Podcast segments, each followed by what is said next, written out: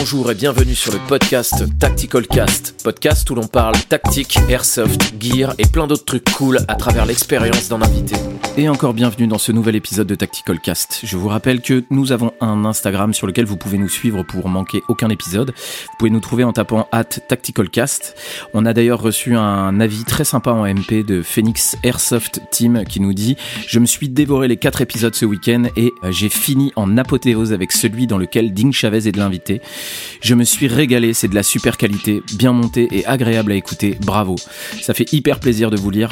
On a reçu cette semaine pas mal de retours positifs. Donc c'est extrêmement sympa de, de, vous lire et je remercie toutes les personnes qui nous ont envoyé des messages. Ça donne de la force. L'airsoft en France, c'est une petite communauté. Donc euh, on vous voit, on voit les partages, etc. Donc euh, ça fait hyper plaisir. On voit tout ce qui se passe, euh, les commentaires. On a vu l'accueil que vous réserviez au programme. On est très très content. Effectivement, le, le podcast, c'est un format qui manquait dans l'airsoft. donc on est très content que ça puisse rencontrer son public. Vous nous aidez en partageant effectivement le programme et en allant l'évaluer sur les plateformes de, podcast. Donc continuez, merci beaucoup. Voilà, je voulais juste euh, faire ce petit point avant de commencer. Donc aujourd'hui on se retrouve pour un nouvel épisode hein, qui dit euh, nouvel épisode dit nouvel invité. Je vous informe qu'à partir de cet épisode sur notre Instagram at tacticalcast, il y aura un post par épisode qui regroupera des photos, des éléments desquels on parle. Ça permettra à chacun de voir à quoi ressemble l'item ou la réplique duquel on parle. Je pense aussi que ça permettra d'apprendre et de mieux suivre l'échange avec l'invité. Et aujourd'hui, on se retrouve avec quelqu'un qui a l'habitude de commencer par des citations. Donc, euh, comme le disait Confucius, il faut se garder de trois fautes. Parler sans y être invité, ce qui est impertinence. Ne pas parler quand on y est invité, ce qui est de la dissimulation. Parler sans observer les réactions de l'autre, ce qui est l'aveuglement. Aujourd'hui, c'est lui qui est invité à parler, car il le fait plutôt bien. Amateur de billes, de bulles et doublons, on ne se lasse pas de ses explications. J'ai le plaisir d'accueillir aujourd'hui le youtubeur et poète de l'airsoft, Chef Pampan. Je vous laisse avec notre échange et vous verrez, c'est intéressant. Salut Chef Pampan, comment vas-tu? Alors moi ça va très bien. Ça va très très bien. Je suis, euh, je suis ravi de participer euh, à ce type d'initiative sur des, des podcasts pardon, euh, qui sont plutôt longs. Donc, mhm. euh, ça permet de développer sa pensée. Et donc, il n'y a pas. Euh, c'est bien, c'est très intéressant. C'est une super initiative. Bon bah super, c'est vrai qu'on a eu l'occasion d'en parler tous les deux. C'est un format qui te plaît bien, le fait de, de pouvoir euh, développer des sujets. Tu me disais que tu regardais des, des, des, des, formats longs comme du Thinkerview, des choses comme ça. Donc c'est ça, exactement. Si tu devais te présenter en quelques mots, alors, en quelques mots, donc moi c'est Thomas. Voilà, je m'appelle mhm. pas Chef Pampan, hein, je m'appelle Thomas. Euh, j'ai 34 ans, je suis marié, j'ai euh, une fille de 5 ans et j'ai un fils qui a 4 ans. Et dans la vie, je suis marié deux euh, enfants. Voilà, marié deux enfants, un bon film d'ailleurs. Mais oui, puis je suis brasseur. Je suis brasseur dans la vie, je fabrique de la bière, j'ai ma brasserie, ça fait 15 ans que je fais ce métier. Et donc, de temps en temps, voilà, je fais des vidéos d'airsoft. Ouais, c'est ça, entre, entre deux bières. Entre deux bières, ouais, exactement. D'où ça vient, Chef Pampan, ce, pseudo? Alors le pseudo, euh, c'est ça qui est bien avec les surnoms, c'est qu'on les choisit pas, voilà, on les porte, euh, mhm. on vit avec en fait. Donc chef Pampan, ça vient du fait que euh, un de mes meilleurs amis qui m'a qui m'a amené à une première à une première partie, quand je voulais retourner à l'airsoft, ma femme et cet ami justement disaient ah bah tu vas jouer au Pampan tu vas jouer au pampan, tu vas jouer au pampan. Et euh, au fur et à mesure du temps, quand je me suis investi dans l'association, c'est moi qui organisais les parties et ma femme se moquait de moi gentiment en disant que j'étais le chef. Et c'est resté chef pampan. Ah, ah, bah ça y est, t'es le chef. Oui, je suis chef pampan. c'est excellent. C'est excellent. C'est intéressant de savoir d'où ça vient. C'est plus un sobriquet qu'un pseudo, quoi. Oui, voilà, c'est ça. Hmm. C'est ça, parce qu'un pseudo, généralement, on veut un pseudo bien particulier. Euh, on veut s'appeler Punisher, on veut s'appeler machin. c'est ça, exactement. Mais en fait, le mieux, c'est quand les gens décident pour nous, quoi. Ouais, c'est ça. Quand tu choisis ton pseudo, tu veux un truc un minimum badass. Là, là, c'est pas badass. Ouais, voilà. Là, c'est euh, ridicule. c'est ça qui est bien. c'est cool. Moi, ce qui me frappe un peu dans ton contenu et dans ton, dans ton approche du truc, euh, ce que, ce que j'apprécie vraiment, c'est le fait que tu euh, glisses de l'esprit en fait dans, dans ton approche. Tu glisses des citations, etc. Qu'est-ce qui t'a poussé à vouloir euh, prendre cet axe-là? Bah, c'est assez simple, hein, parce que je pense que les, les citations, en fait, c'est un bagage culturel. Et euh, la culture, moi j'aime bien la partager. Donc quand je dis mhm. culture, c'est vraiment au sens très très large. Hein. Il n'y a pas le classique d'un côté, les mangas de l'autre et ainsi de suite. C'est vraiment la culture d'une manière générale. Et je trouve que la citation, ça peut euh, captiver finalement, mhm. la personne qui l'écoute. Ça souligne un propos, ça donne de la force à une idée. Après, il faut l'utiliser correctement. Je suis pas sûr de le faire à chaque fois. Je suis pas Lucini, mais du coup, la citation, voilà, ça donne du relief en fait, et ça casse parfois un petit peu le rythme, et ça permet aussi aux gens de tisser un lien et de se dire ah bah tiens il a cité Camelot j'aime Camelot et je me mhm. dis à chaque fois quand une citation m'intéresse je me dis qu'elle m'a pas intéressé que moi elle a peut-être intéressé d'autres personnes et euh, je préfère regarder ce qui nous rassemble plutôt ce qui nous divise. Donc du coup, euh, je fais des citations. Voilà, ça permet de se démarquer aussi. Hein. Il y a quand même, euh, il y a quand même cette chose là, quoi. Ça correspond aussi à ton profil, euh, ton, ton état d'esprit. Tu es, quelqu'un d'érudit, t'aimes aimes, aimes apprendre. et je pense que ça passe aussi par là, quoi. Je pense que je suis curieux et j'aime apprendre. Mm. Ouais, apprendre des choses. Généralement, j'essaye d'apprendre trois trucs par jour. Ah des trois petits trucs, hein, euh, des petits trucs à la con. Hein, mais euh, euh, là, la dernière fois, ma fille me demandait c'était quelle race de chien sur pas de patrouille. je me suis rendu compte que Rex, je crois, c'est un chihuahua, alors qu'il ressemble pas du tout à un chihuahua. Ah, j'ai un expert pas de patrouille ah bah, dans, la pièce, dans, la pièce, juste à côté. je, ne pense pas qu'il y ait de Rex. Hein. Marcus. Ah, si, y a, non, Rex, c'est un bouvier bernois qui s'occupe des dinosaures. Ah, il fait pas partie de la patte patrouille. Il fait pas partie, il fait ah, pas partie intégrante de Chase, Marcus, etc. Mais euh, quand ils vont dans le monde des dinosaures, ouais, il y a, bah c'est comme euh, euh comment il s'appelle? Ah merde. Bon les mecs, c'est un, podcast sur, c'est un podcast sur patte patrouille, hein, les gars. Hein, Stella fait partie de la patte patrouille, mais il y a ah Everest. Everest, c'est un husky et Everest, elle, elle, intervient dans certains épisodes, voilà. Mais je trouve que dans patte patrouille, on laisse pas la part belle au chat. C'est un peu dommage. non, c'est même les ennemis parce que c'est ah c'est les ceux du, maire, euh, je sais plus comment là. Monsieur Ellinger. Monsieur Ellinger. la hein. bon, revenons à notre bouton parce que sinon on va se faire. Oui, pardon. pardon. Et du coup, toi, tu enregistres tes vidéos dans ta, dans ta brasserie, c'est ça hein? C'est ça, j'enregistre dans, dans l'espace dégustation de la brasserie. Donc, euh, c'est, le bar est ouvert en fait tous les premiers samedis du mois de 14 à 19. Voilà, comme ça j'ai fait ma pub. Mais euh, elle est située où la brasserie d'ailleurs? Alors la brasserie elle est située à Lévoivre, euh, donc c'est même pas sur les cartes. Hein. C'est, à côté de Bain-les-Bains, voilà, qui n'est pas sur la carte non plus, et c'est dans les Vosges. Voilà, c'est dans les Vosges. Ok, super. Eh ben, écoutez, n'hésitez pas à aller boire une, euh, une binge euh, chez notre ami, euh, ça lui fera plaisir. Voilà, avec modération. Voilà, exactement, oui, effectivement. comment tu décrirais ta chaîne à quelqu'un qui ne la connaît pas? Quelqu'un qui tomberait par hasard, alors avec l'algorithme YouTube, on tombe jamais vraiment par hasard sur, hein, hmm. sur des trucs. la décrire, ce serait que la personne s'installe calmement, qui boivent sa boisson préférée et on va discuter d'un sujet qu'on a en commun, c'est l'airsoft. Hmm. L'airsoft, les reviews, mais très peu en fait finalement, je décris très peu les répliques, mais plus euh, la mécanique interne. Hmm. Voilà, on va, on va discuter de mécanique interne et quels sont les enjeux de la mécanique interne. Moi, c'est comme ça que je le prends. Euh, le jour, je t'envoyais un texto en te disant euh, ah, J'ai passé une super soirée, j'étais dans mon garage en train de bricoler mes, euh, mon matos, tu sais comment on fait tous, changer une poche de place, faire machin, un coup de peinture sur tel truc. Et j'écoutais tes vidéos, j'adorais. Parce que effectivement, ah bah, c'est un peu. Ah non, bah c'est sincère. parce que ouais, t'as un pote qui est à côté qui raconte, qui raconte des trucs. c'est super intéressant. Enfin, moi, c'est comme ça que je le prends et j'adore l'approche. Ah ben, c'est sous forme de discussion en fait. Je voulais pas que ce soit euh, un truc trop trop euh, trop trop scolaire. Donc du coup, je me suis dit bah tiens, on apprend beaucoup plus quand les gens discutent avec nous en fait. Hmm. Voilà, quand il n'y a pas le cadre éducatif. Ouais, c'est ça. Et puis toi, tu as une approche quand même euh, assez posée. Tu as une manière de parler dans tes vidéos qui est quand même posée, qui est un peu différente de ce que peut proposer le YouTube classique, quoi. Tu vois ce que je veux dire? Ouais. Au tout départ, comment tu as découvert l'airsoft, toi? Alors au tout départ, tout départ, ça date de très longtemps. Hein. C'était euh, un peu comme tout le monde en fait, hein, quand on accède à un loisir, euh, ça va être de l'attirance au départ. Donc de l'attirance pour les pistolets à billes. Euh, mhm. parce que j'aimais le côté euh, de pouvoir envoyer un projectile qui soit non létal, justement, mais essayer d'être le plus précis possible. Donc ça, j'avais j'avais quoi? J'avais 6-7 ans. Et j'ai un frère hein, qui, qui a 18 euh, mois de plus que moi. Mes mhm. parents n'ont jamais voulu qu'on ait de pistolet à billes parce qu'ils savaient très bien qu'un jour, on n'allait pas se protéger correctement. Et euh, si aujourd'hui j'ai deux yeux corrects, euh, c'est grâce à mes parents, parce qu'ils nous ont interdit d'acheter des pistolets à billes.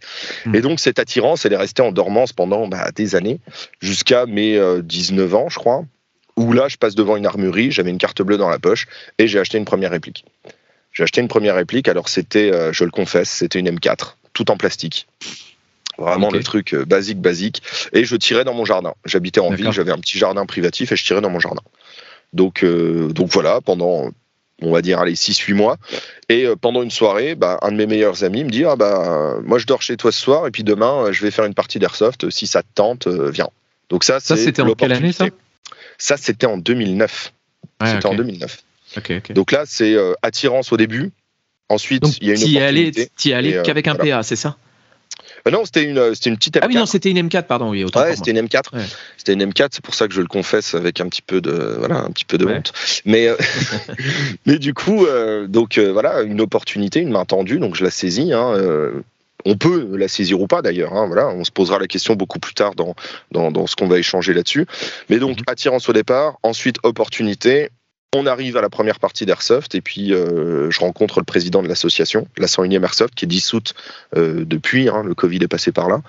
Euh, et, du coup, bah, je, fais, je fais ma première partie. Il me prête une réplique parce qu'il a bien vu que celle en plastique, c'était pas du tout ça qu'il fallait. Donc je me retrouve avec une M14 EBR à 2 joules qui fait pas de semi. Et franchement, je me suis vraiment, vraiment amusé. Ouais, 2 joules. 2 joules, on était bien. À l'ancienne. Ouais, c'est top. J'ai l'impression qu'en fait, euh, tout le monde a commencé à peu près à cette époque-là. Enfin, pas moi en tout cas. Moi, j'ai commencé un peu après, mais enfin bien après même. Mais euh, visiblement, il y a eu un gros pop en fait en fin des années 2000, euh, on va dire, autour des répliques et de l'airsoft. C'est surprenant.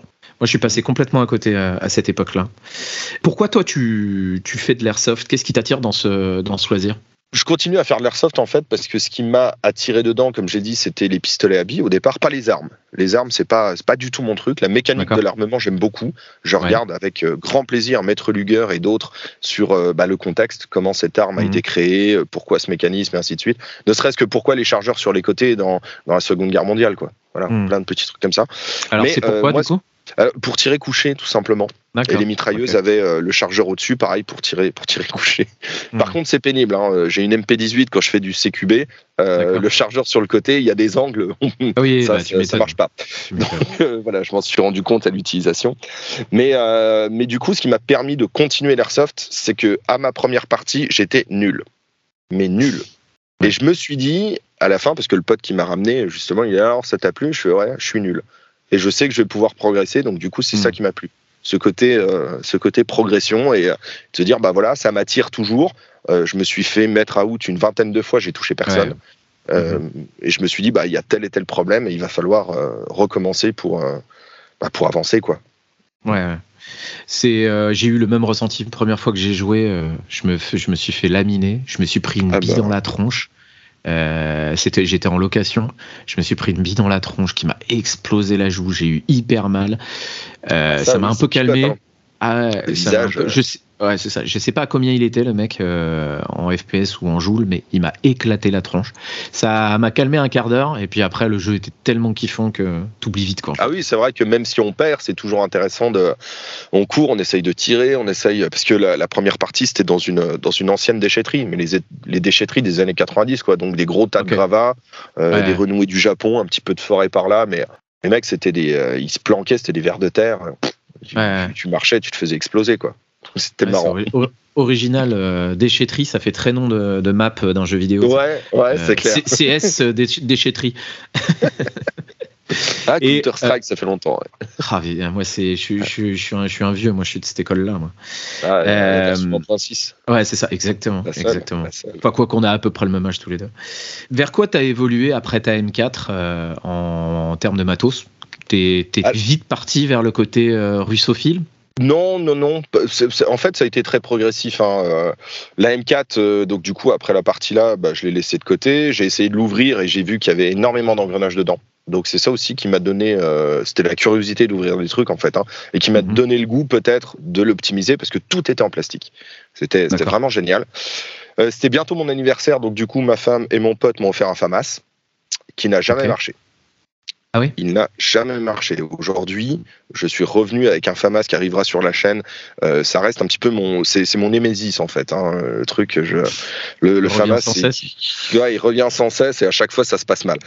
Et, euh, et du coup, je l'ai redonné ce FAMAS et j'ai pris un Moser Tactical SR Pro, je crois, le nom, mhm. donc un sniper. Et dès lors, je suis resté sur du sniping pendant 5 ans. D'accord Ah j'ai fait que du snipe. Et le côté russe est arrivé avec ma première tenue KZS suite à une. J'étais beaucoup sur les forums et donc du coup j'essayais de regarder et de comprendre comment fonctionnaient les snipes et tout. Et j'ai vu quelqu'un qui avait une tenue KZS et j'ai adoré ça et j'en ai acheté sur eBay. C'était mhm. pas cher à l'époque. Aujourd'hui, ça a bien changé. Et du coup, bah voilà, le côté rustique russe est apparu euh, au fur et à mesure du temps. Mais pendant 5 ans, j'étais que sniper avec mon euh, bah, Mother SR. Ensuite, j'ai eu un Well MB08. Et en dernier, c'était mon VSR10 que j'ai gardé. Et là, tu joues avec quoi maintenant aujourd'hui en termes de loadout? Si euh, demain tu vas jouer, tu, on te trouvera comment sur le terrain? Alors généralement, on me trouve avec une Gorka, été comme hiver. En hiver, mhm. ça tient chaud. En été, j'ai pas plus chaud que ça. Mhm. tu peux euh, peut-être expliquer ce qu'est une, euh, une Gorka? Alors, une Gorka, c'est une tenue, euh, c'est une tenue russe, en fait, en pantalon. C'est une surtenue. Voilà, donc mhm. en dessous, on peut être en jean, t-shirt, etc., selon les températures. Et, et en fait, ça se compose d'un pantalon et d'une veste assez épaisse, avec des poches un petit peu à droite, à gauche. Et dessus, bah, je vais mettre. alors, généralement, je mets un chest rig, euh, alors j'ai trouvé le nom parce que je savais même pas comment ça s'appelait. excusez-moi pour la prononcer. Lazuchik, un truc comme ça. Lazuchik. Ouais, ok. Voilà. Euh, c'est euh, parce que je mets jamais de deuxième ligne en fait. Je mets vraiment, je porte tout au niveau du chest, voilà, parce que j'aime bien. Et on me trouvera généralement. Alors si c'est un terrain que je connais pas du tout, ce sera ma PPSH 41. Et si c'est un terrain où je suis plus à l'aise, ce sera mon AKM. Ok. Ça dépend aussi Des, puissances autorisées et ainsi de suite. Quoi. Ouais, évidemment, forcément. Parce que j'ai trop de répliques en fait. Ah ouais, t'en as, as beaucoup, beaucoup? Trop. Ouais, beaucoup trop. C'est-à-dire, allez, euh, à, à 200 près. non, mais je dois, en avoir, je dois en avoir une trentaine, je pense. Ouais. Une trentaine, donc ça commence à faire. Ça commence à faire. Moi, j'essaie de limiter, moi. Tu vois, j'essaie de limiter les, le nombre de répliques, autant en termes de gear, en termes de tenue, j'ai plein plein de trucs. En termes de répliques, j'essaie de limiter parce que ça me frustre en fait de, de voir des répliques dormir à la maison, tu vois. Ah bah c'est pareil. C'est hmm. pareil, mais elles dorment bien, hein. elles sont bien. Alors là, sur les 30 pas, que j'ai, j'ai aussi des répliques qu'on m'a prêtées pour euh, alimenter la chaîne, etc. Donc là, j'en ai 30, mais à moi, euh, à moi perso, je dois en avoir 15. 15 sur euh, qui sont vraiment euh, dont je me séparerai pas quoi. PA et répliques longues confondues quoi. Beaucoup plus de répliques longues que de PA. PA, je dois en avoir 3. T'as quoi comme PA PA, j'ai un G18 Yakuza. D'accord. J'ai un USP 45 USP 45 AEP. G18 Yakuza et USP 45 c'est deux AEP et j'ai un TT33 PKRF. Le l'ASP 45 là t'en es content? En, en AEP En AEP ouais. Ouais, euh, le seul souci, c'est que quand on le met dans un holster qui n'est pas adapté, on peut vite se retrouver en sécurité, en fait. Ah oui, d'accord. Et donc, du coup, bah, euh, voilà. Quand on doit compter sur un backup et qu'il est en sécu, c'est un peu pénible. C'est ouais, c'est pas optimal, on va dire. Toi, t'es quel, es quel type de joueur sur le terrain? Tu, tu, Est-ce que tu joues vraiment euh, sérieusement en équipe? Tu essaies de, de, faire des progressions sérieuses ou tu es plus loisir Tu es là pour le fun? Je suis plus, je suis plus loisir. Moi, je suis plus loisir. Je suis déjà en zone neutre, celui qui demande à tout le monde s'il est prêt, parce que j'ai envie de jouer. Je joue plutôt rarement. Donc, quand je viens jouer, j'ai envie de jouer. Donc, euh, les euh, trois quarts d'heure entre chaque partie, euh, ah c'est insupportable. Ça me gonfle. Donc, du coup, voilà, je suis plus le gars qui est. Vous êtes prêt tout le temps. Dans mon mm. association, d'ailleurs, ce serait mon surnom, je pense. Et sinon, en jeu, bah, en fait, je m'adapte aux autres. Voilà. Mhm. Je ne suis pas tacticien parce que je suis pas Dux Belleroom, hein. je, je, sais pas faire, hein. on, on m'a jamais appris à faire. Mais si je vois des gens qui progressent vraiment en étant très, euh, euh, très cadrés, etc., bah, je vais suivre le mouvement parce que je me dis que je peux apprendre quelque chose. Mais sinon, je suis plus dans la détente. Dans la détente et surtout en essayant de faire progresser, euh, faire progresser le jeu. Mhm. Voilà, je vais pas faire du kill, je vais jouer l'objectif sans écraser avec mon équipe l'adversaire, mais essayer voilà, d'être celui qui va temporiser un petit peu, de demander aux coéquipiers bah, reculer pour qu'ils puissent revenir et ainsi de suite pour qu'on pour joue. quoi. je comprends. C'est, je pense qu'il y a moitié-moitié en fait euh, de joueurs. Euh, moitié de joueurs loisirs, moitié de joueurs un peu sérieux. Et je trouve que quand on arrive sur un terrain en étant un peu plus dans l'état d'esprit loisir, moi qui essaie d'être sérieux, euh, je trouve que ça enlève un peu, ça décomplexe un peu le, le, oui, le jeu. Oui, oui tu te, tu y vas un peu plus détendu et j'aime bien cette approche aussi. J'ai une question euh, piège, euh, non pas mhm. une question piège, une question à, à 1000 dollars comme on disait avec euh, Ding. Je pense que je vais la poser à tout le monde celle-là parce que visiblement elle pose problème. Ta maison brûle, ta gear room brûle. C'est chiant, on est d'accord. Ouais, c'est chiant. Parce que je vais me faire engueuler. Déjà, tu... si c'est de ta faute, tu vas te faire engueuler. Ce sera euh, laissé... de ma faute. Ouais, c'est ça. T'as laissé brancher ta lipo et puis euh, et puis voilà quoi. Euh, tu peux sauver trois éléments de gear textile ou matos et tu peux sauver trois répliques PA et répliques longues confondues. Avec quoi tu sors de la de la maison? Ouais, là, le, ouais, le bateau brûle, quoi. Donc, euh, ouais. ouais, donc, euh, bah, filons la métaphore. Hein, le bateau brûle. Les femmes et les enfants d'abord, du coup. Euh, mhm. Donc, moi, je prends une Gorka, mhm. parce que j'en ai plusieurs. Donc, j'en prends une. Celle qui viendra en premier. Ouais, pas de Celle préférence. qui viendra en premier. Non, là, là-dessus, non. Non, non, pas de préférence. Alors, je vais dire que ce serait la, la SS euh, Automne, voilà, parce que c'est celle que, voilà, c'est la première que je prends. Euh, j'attrape mon pacol parce que dehors il fait froid, puis c'est un cadeau. Donc, du coup, euh, voilà, ça me ferait chier de m'en séparer. Tu peux expliquer peut-être ce que c'est qu'un pacol? Alors, un pacol, c'est un chapeau, un chapeau afghan.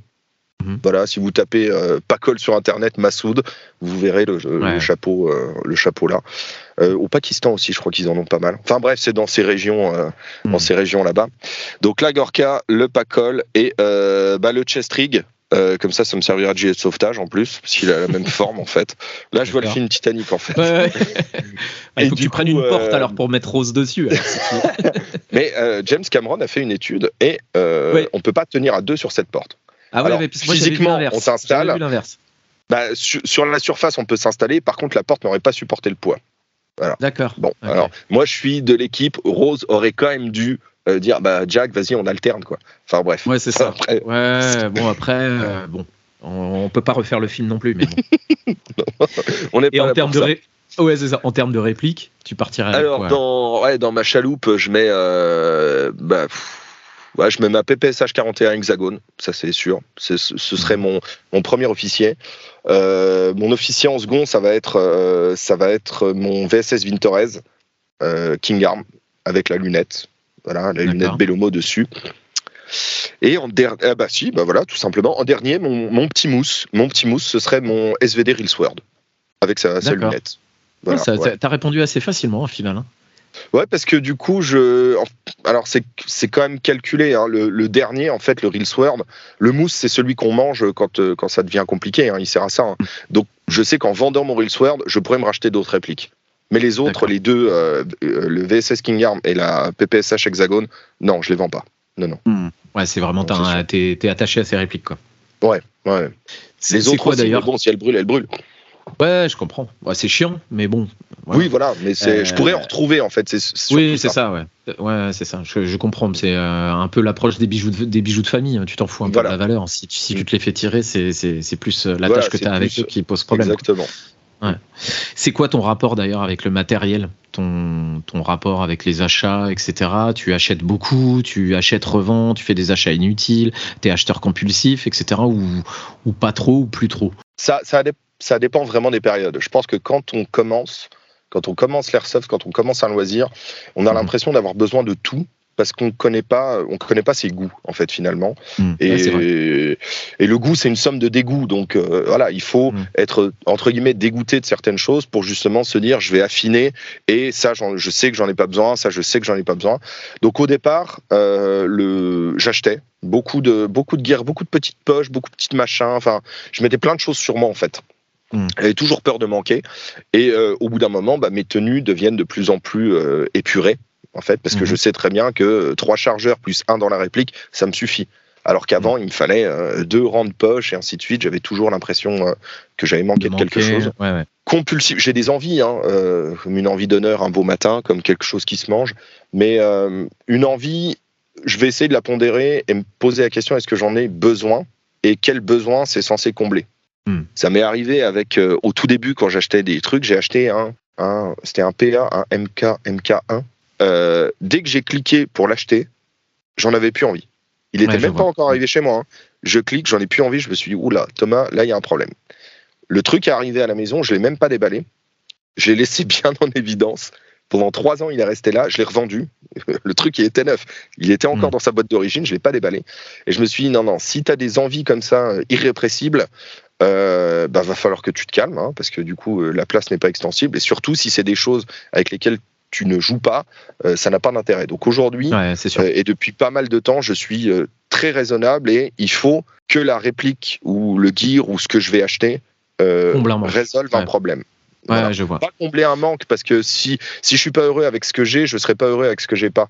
Donc du coup, non, ce que je quand je dis euh, combler un manque, c'est euh, apporter une solution effectivement à un problème. apporter une solution à un problème. Mm. Ouais et de définir correctement le problème parce que euh, sinon je, trouve des problèmes à chaque coin de rue et puis j'achète plein de répliques quoi. dire ah bah celle-là je l'ai pas, c'est un problème et j'ai envie de l'avoir. je pense qu'on est nombreux à avoir ce problème là, tu sais. Ouais, ah mais pourquoi j'ai pas ça moi? Pourquoi lui il a bah ça et pas moi? Bah, J'aimerais bien tiens, ça. c'est ça. Je tiens juste à apporter une précis une information, c'est que donc là l'échange a lieu sur Skype et euh, Thomas a bidouillé Skype et ce qu'il faut que vous sachiez, c'est que moi, je le vois, je vois juste sa tête et la mienne à côté sur une, dans un espèce d'endroit euh, druidique, une forêt. Où euh, il y a la tête de Thomas qui dépasse de marche en béton. Enfin, c'est très très curieux. Ouais, euh, et, du coup, ça donne un caractère assez spiritique à notre échange. Ce, oui, carrément. C'est très. voilà. précision faite, je voulais juste poser un peu le décor. Comment tu gères, toi, ton budget pour ta passion? Alors assez, assez simplement en fait, hein, euh, le budget n'est pas extensible euh, et puis en tant que brasseur indépendant, voilà, euh, si je devais devenir riche, c'était pas forcément la bonne voie. Mhm. Et donc, bah, j'achète et je revends mes répliques au fur et à mesure du temps. Donc il y a toujours des répliques qui tournent. Et aujourd'hui, avec la chaîne, j'achète plus pour la chaîne, pour alimenter du contenu, que pour moi et véritablement jouer, en fait. Mhm. Donc euh, je gère ce budget, j'ai mon compte PayPal où euh, le fruit de mes achats-reventes ah tombe dessus et euh, je ne prends pas d'argent personnel pour mettre dedans. L'argent personnel me sert à d'autres loisirs. Et, du coup, voilà, c'est vraiment, c'est depuis que j'ai, depuis que j'achète et que je revends des répliques, donc ça fait 5-6 ans à peu près.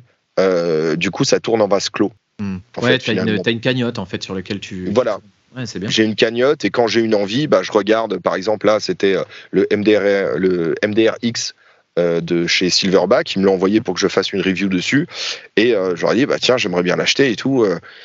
et je me suis posé la question, bah, qu'est-ce que ça va combler? Ils te l'ont pas laissé? Non, non, non, c'est un prêt. C'est un prêt. ah, j'aurais été content. Mais euh, pareil, ça aurait été une réplique qui. Voilà, c'est un très bon DMR. C'est vraiment un très bon DMR. Mais j'ai déjà des DMR. Donc je me suis dit, si je veux me l'acheter, euh, je regarde ma cagnotte. Je dis, bon, euh, il n'y a pas assez. Bah, vends des répliques. Voilà. Et comme j'ai eu beaucoup de mal à trouver quelle réplique j'allais vendre, bah, je me suis dit, du MDR-X, il y en aura encore. J'attendrai. Et pas dans la précipitation, en fait. Si on est pressé, on fait, on fait, des, on fait des conneries. Hmm. Tu parlais tout à l'heure d'autres loisirs. Tu as d'autres passions, toi? Euh, Oui, j'ai fait pas mal de trucs. Euh, il y en a une qui est restée très très longtemps et qui revient de manière euh, assez sporadique. c'est la pêche. La ah pêche de la carpe. J'ai pêché, j'ai pêché pendant une quinzaine d'années, je pense. Mhm. du coup, et de temps en temps, voilà, j'y retourne, mais plus avec la même plus avec pas la même motivation parce que je suis toujours motivé quand je fais quelque chose. Hein. Je me donne à 100%. C'est pas toujours le même 100%, mais je me donne à 100%. Mais du coup, je prends plus le temps. En fait, je vais pas dire que j'ai pas le temps parce que du temps j'en ai, hein, mais euh, je prends plus le temps d'y aller. Voilà. Hmm. Donc c'est des passions. Voilà, les passions de toute façon ça, ça va et ça vient. Euh, je dis pas que je ferai de l'airsoft toute ma vie, hmm. euh, mais il faut pas être triste quand une passion s'en va. Généralement, elle s'en va tranquillement et puis elle laisse une belle expérience. Donc du coup, euh, voilà, je repêche encore un petit peu, plus en famille, moins hmm. dans le côté performance de la pêche, parce que j'ai fait plein de, plein de types de pêche en fait. Euh, et, voilà, ouais, de la pêche. Ok. Pour avoir échangé euh, quelques fois avec toi là-dessus, euh, ton métier aussi, quand on, quand on parle, a l'air d'être l'une de tes passions aussi, et c'est le cas? Alors le métier, c'est le métier, c'est un petit peu différent. Je me suis souvent posé la question parce qu'il y a pas mal de, de, gens qui viennent à la brasserie qui veulent devenir brasseurs. Parce qu'il mhm. faut savoir que pour devenir brasseur, il n'y a pas besoin de diplôme. Est-ce qu'il faut s'appeler Claude pour devenir brasseur? Pardon, je suis désolé. on peut, ça aide, ça aide. je, suis navré, de te, couper pour te dire ça. Mais du coup, c'est euh, donc on n'a pas besoin de diplôme pour être pour être brasseur, donc n'importe qui peut ouvrir euh, une microbrasserie. Voilà, ça se fait ça se fait très très simplement c'est en fait ce qui nous fait rester dans le métier, c'est qu'on rend le métier passionnant parce que c'est un métier pour tous les jours et c'est pas toujours drôle comme tous les métiers. Et il y a énormément de filtres qui font que les gens arrêtent. Et ce qui permet de rester, c'est qu'on rend ça passionnant. Parce que quand on a une passion, quand on a une passion, il y a une porte d'entrée pour aller dans cette passion qui est énorme et une porte de sortie qui est très faible. Par exemple, moi j'aime pas faire le ménage. Hein, je pense que voilà, c'est une passion pour personne. Enfin, si, il y en a peut-être. Euh, si je dois faire du ménage, le téléphone sonne, tac, je vais décrocher et je vais sortir du ménage. Mmh. Mmh. Par contre, je suis en train de bricoler une réplique. Le téléphone, il peut sonner, je décrocherai pas. T'es absorbé, quoi. Je suis absorbé et je donne beaucoup plus de valeur à ce que je suis en train de faire plutôt que euh, bah, dès que je balaye, tac, le téléphone sonne, je vais chercher n'importe quel prétexte pour sortir de ça. Mmh. Et donc pour la brasserie, c'est un métier qui est compliqué, qui est très intéressant, qui est dur physiquement parce qu'on porte systématiquement des choses. Hein. Et donc, euh, les gens que j'ai suivis pour monter les brasseries, il y en a dès le départ, au bout de 3-4 jours euh, que je les côtoie, je me dis, mais c'est pas pour vous en fait. Vous, la première difficulté, vous allez arrêter parce que vous avez l'impression que c'est simple et c'est la passion qui vous fait rester. C'est la passion euh, quand bah, voilà mon bah, le pote qui m'a amené la première fois une partie d'airsoft, lui il pêche beaucoup plus que moi. c'est le genre de mec qui casse la glace euh, sur ces lignes de pêche qui étaient tendues depuis la veille, euh, il dort à moins 15 dehors. Quoi. Moi, je fais pas ça. Et si je fais pas ça, c'est que bah, mon filtre, c'est le froid. Lui, il est plus passionné. Donc ce filtre-là, lui, ça le gêne pas. D'accord. Ça le gêne pas. Et on en parlera, je pense, un peu plus loin euh, sur pourquoi les gens arrêtent l'airsoft. Bah, il y a qu'eux qui peuvent le savoir parce que nous, on, va, on continue, on y, on y est encore. Donc ça veut dire que les filtres, bah, ça se trouve, on les a dépassés ou il y en a un autre qu'on n'a pas encore atteint et qui nous fera arrêter. Hmm. Ouais, c'est probable. Et du coup, tes euh, derniers achats des derniers mois, tu t'es fait plaisir sur quoi comme type d'éléments? Alors, j'en ai pas acheté beaucoup parce que j'avais déjà pas mal de stock, euh, en fait. Et euh, hmm. là, je me suis fait plaisir avec une CM 048 de chez Sima, donc une AK74. Euh, qui va du coup euh, permettre d'alimenter la chaîne sur SOS euh, ma réplique a besoin d'aide parce que j'avais besoin d'une réplique qui soit d'origine. Mhm. et la chance que j'ai eue je l'ai eu d'occasion vraiment à prix ras des pâquerettes. Et le gars m'a envoyé la facture et sur la facture on voit que ça a été regressé enfin calage graissage par Taiwan Gun donc du coup, ça me permettra aussi de faire une petite vidéo là-dessus et d'expliquer bah, qu'on peut demander une légère préparation. Alors c'est sûr, ce sera pas Ready to Play Airsoft hein, euh, qui, va faire ça, mais euh, ce sera pas la même qualité du tout, du tout. Mais voilà, le travail, le travail était quand même très correct. Donc euh, une CM048 et euh, j'avais vu passer une lunette que, que j'ai achetée. c'est une PGO7. C'est les lunettes qu'il y a sur les RPG 7 en fait. Ah ouais, ok. Voilà. Donc j'ai acheté ça. Euh, Et t'as acheté ça pour monter ça sur quoi? Alors je vais monter ça sur euh, une AKU. Voilà, une AKSU ou sur une RPK ou sur euh, voilà parce que j'aime bien le style que ça donne et, puis c'est marrant. Ouais, c'est rigolo, c'est clair. On rompt un petit peu les codes et puis et puis ça permet ouais, de, de, faire le délire et que les gens se posent la question aussi. C'est bien mhm. que les gens soient curieux et se posent la question. ouais, c'est clair, c'est clair. Bah, s'intéresser au matos des autres, t'apprends énormément parce que tu apprends, sur, la, sur la démarche de l'autre, mais tu apprends aussi techniquement qu'est-ce que c'est que ce truc-là, d'où ça vient, etc. C'est hyper mhm. intéressant. On cherche tous, nous, en tant que joueurs, des, des items, on a tous des grals, des trucs qu'on recherche, etc. Toi, t'en as, un, en as un ou plusieurs, des trucs que tu recherches euh, depuis le début ou, pas d'ailleurs? Euh, Ça a été, bah, je, l'ai trouvé, j'ai eu, la, eu la chance de le trouver deux fois. Euh, la PPSH 41 Hexagone Production. J'en ai deux. Euh, J'en revendrai peut-être une, mais je sais pas. Je les aime bien toutes les deux. Pour jouer en akimbo, je pense que ça peut être, ça peut être intéressant. mais euh, là, en ce moment, ce serait plus pour la chaîne, ce serait une MG42. Une MG42 de chez AGM, parce que les autres sont vraiment hors de prix.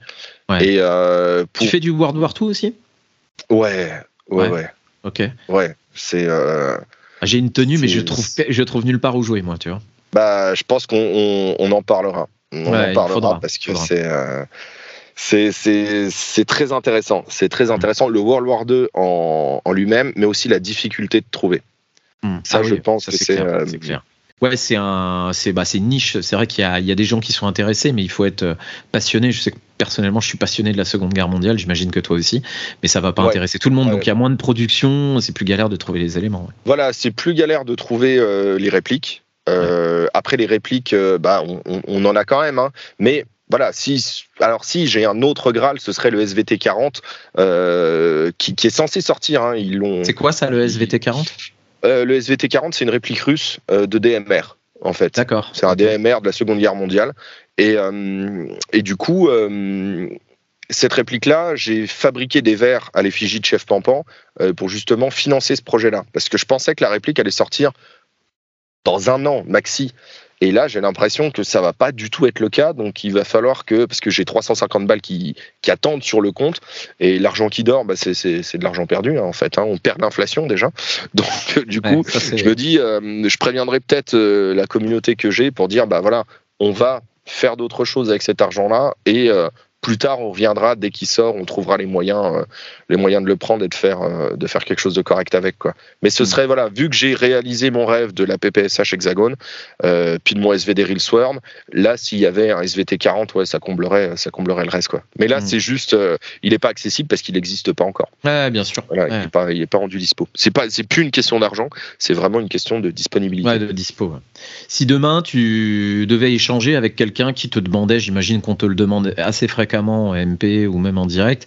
Je suis nouveau, je veux me lancer dans l'airsoft. Euh, qu'est-ce que tu me conseilles comme réplique ou comme matos en, général? Tu, tu réponds quoi dans ces cas-là? Alors je réponds, alors je réponds à, euh, je vais pas dire que je réponds assez rarement à ce type de questions, mais euh, déjà je demande aux gens de se renseigner là où ils veulent jouer, en fait, parce que c'est ça qui va être la clé au départ. Parce que s'ils achètent une réplique sur Taiwan Gun euh, comme ça, mon cousin en a acheté une. Hein, euh, mon cousin, il a, il a quoi Il a 16 ans. Et euh, non, mon neveu, c'est mon neveu, c'est pas mon cousin, mon neveu. Mhm. Et donc du coup, il a 16 ans, il a acheté une réplique et sur Taiwan Gun. Et du coup, bah, il se retrouve avec une réplique qui fait 400 FPS. C'est ah une, une, AR-15, elle fait 400 FPS. Et donc un joule 5. Et je lui ai dit, bah, le problème, c'est que quand tu auras 18, bah, avec cette réplique-là, je suis désolé, à part chez nous, à la TAV, notre association, tu pourras jouer nulle part en fait. On ne mmh. voudra pas que tu joues parce que ta réplique est trop puissante. Donc tu vas devoir remettre un petit billet ou le faire toi-même avec les risques que ça peut comporter parce que c'est pas une gearbox euh, QD, puis c'est une AR15 donc euh, voilà. Et euh, pour lui dire bah tu aurais posé la question un peu plus tôt, je t'aurais dit de prendre une réplique qui corresponde là où tu veux jouer. Ouais, qui tape un peu moins fort. Mmh. Donc, si je dois donner un conseil à un débutant, prends la réplique qui te fait plaisir parce que la première réplique, c'est un coup de cœur. Hmm. Ça vient des tripes, ça va au cœur, ça va rarement à la tête. Hmm. Je ferai une vidéo sur la seconde réplique d'ailleurs, qui va plus à la tête qu'au cœur. Mais du coup, je lui dirais, choisis une puissance. Choisis vraiment une puissance et renseigne-toi là-dessus parce qu'il y a plein d'endroits où tu pourras pas jouer. Hmm. Et si tu peux pas jouer, bah, tu vas être frustré. Si tu es frustré, tu vas jouer nulle part. Et tu vas jouer partout en sauvage ça, rejoint, euh, ça rejoint ce que tu disais tout à l'heure sur les, sur les achats un peu plus réfléchis qui doivent euh, euh, répondre à un besoin. Quoi. En fait, si effectivement tu achètes quelque chose sans réfléchir aux besoins, ça, peut, ça peut être problématique. Et là, le seul besoin, c'est de pouvoir jouer. Quoi. C'est, après, les marques, moi, je dirais, bah, prends du Cima, ça se revend bien. Au pire, c'est pas très cher. Euh, donc, euh, peu importe la réplique, mais intéresse-toi à la puissance parce que tu peux te retrouver euh, empêché de jouer. Ouais, Sima, enfin, c'est toi qui es un peu spécialiste technique là-dessus. Sima, moi, j'en ai un peu l'image de la réplique que tu achètes et que tu dois complètement modifier à l'intérieur. Est-ce que c'est le cas ou est-ce que tu peux jouer avec une Sima en sortie de boîte? Alors, on peut jouer avec toutes les répliques en sortie de boîte, hein. mais il y en a qui auront différents prix là je vais pas je vais pas citer une marque mais elle se reconnaîtra hein, euh, avec un externe qui est magnifique et avec mmh. un interne qui franchement pour le prix euh, pas dire que c'est du vol mais quand même les chargeurs d'origine ne feed pas correctement et qu'on est obligé de changer les ressorts c'est une marque à trois lettres? Ouais ouais ouais et là, là-dessus, je, dis ok, vous avez, vous, les externes sont très beaux. Moi, je suis pas sensible à l'externe. Moi, mmh. c'est, euh, moi, pour moi, une réplique, c'est une gearbox, un block up et un canon. Tout ce qui est autour, c'est voilà, ça peut être de l'acier, ça peut être du machin, ça, peut être plein de choses. On aime ou on n'aime pas. Voilà, moi c'est ma vision euh, très euh, paternaliste de la chose. Mais voilà, pour débuter, on ne sait pas où est-ce qu'on va aller. On achète le moins cher à une puissance modérée, on essaye. Au pire, ça plaît et on partira sur autre chose. Au pire, ça plaît pas et bon bah c'est perdu, mais c'est pas perdu, euh, c'est pas beaucoup d'argent de perdu. L'airsoft, tu l'as commencé en 2009, tu nous disais tout à l'heure. Ça fait quand même quelques années. Mhm. Humainement, j'imagine que ça a dû te faire changer euh, les rapports que tu as eu avec les gens, le jeu, etc. En quoi l'airsoft, ça t'a fait grandir, ça t'a fait changer, toi? Euh, ça m'a fait changer parce que déjà j'ai évolué. Hein, euh, quand, on fait, quand on fait un loisir depuis pas mal de temps, de l'autre côté, la vie privée aussi évolue. Mmh, et donc, on évolue finalement en parallèle et bah, ce qu'on apprend d'un côté repasse sur l'autre et ainsi de suite. Donc là, moi, ce qui m'a fait, ce qui m'a fait évoluer là-dedans, ça a été mon rapport à l'associatif. Euh, alors j'étais pas quelqu'un de timide, hein, donc du coup voilà j'allais naturellement vers les gens. Euh, donc euh, voilà ça m'a pas aidé à vaincre une certaine timidité ou autre, mais c'est mon rapport à l'associatif. Ouais, mon rapport à l'associatif et puis la mise en mouvement et le l'envie de créer des choses et de se dire si les choses ne me plaisent pas, euh, comme le disait mon père, tu as le monde entre les mains, qu'est-ce que tu en fais? Hmm. Si les choses te plaisent pas, change cet état-là. Aujourd'hui, on a plein d'outils. Avant, ça devait être beaucoup plus compliqué. Je vais dire, dans les années 50, euh, pour changer les choses, c'était quand même beaucoup plus compliqué. Aujourd'hui, on a des réseaux, on a énormément de choses qui font qu'on peut avancer là-dedans. Et l'airsoft m'a appris aussi, de par le fait de faire des vidéos, de faire du démontage mécanique, de, me réconcilier aussi avec une partie des mathématiques et de la physique dont certains professeurs m'avaient dégoûté. Mmh, oui, je comprends. Ça t'a permis de t'intéresser à des domaines que tu pensais inaccessibles euh, pour toi avant? Bah, Ça m'a permis de, mettre, euh, de remettre en perspective euh, certaines choses où on m'avait dit c'est pas pour toi.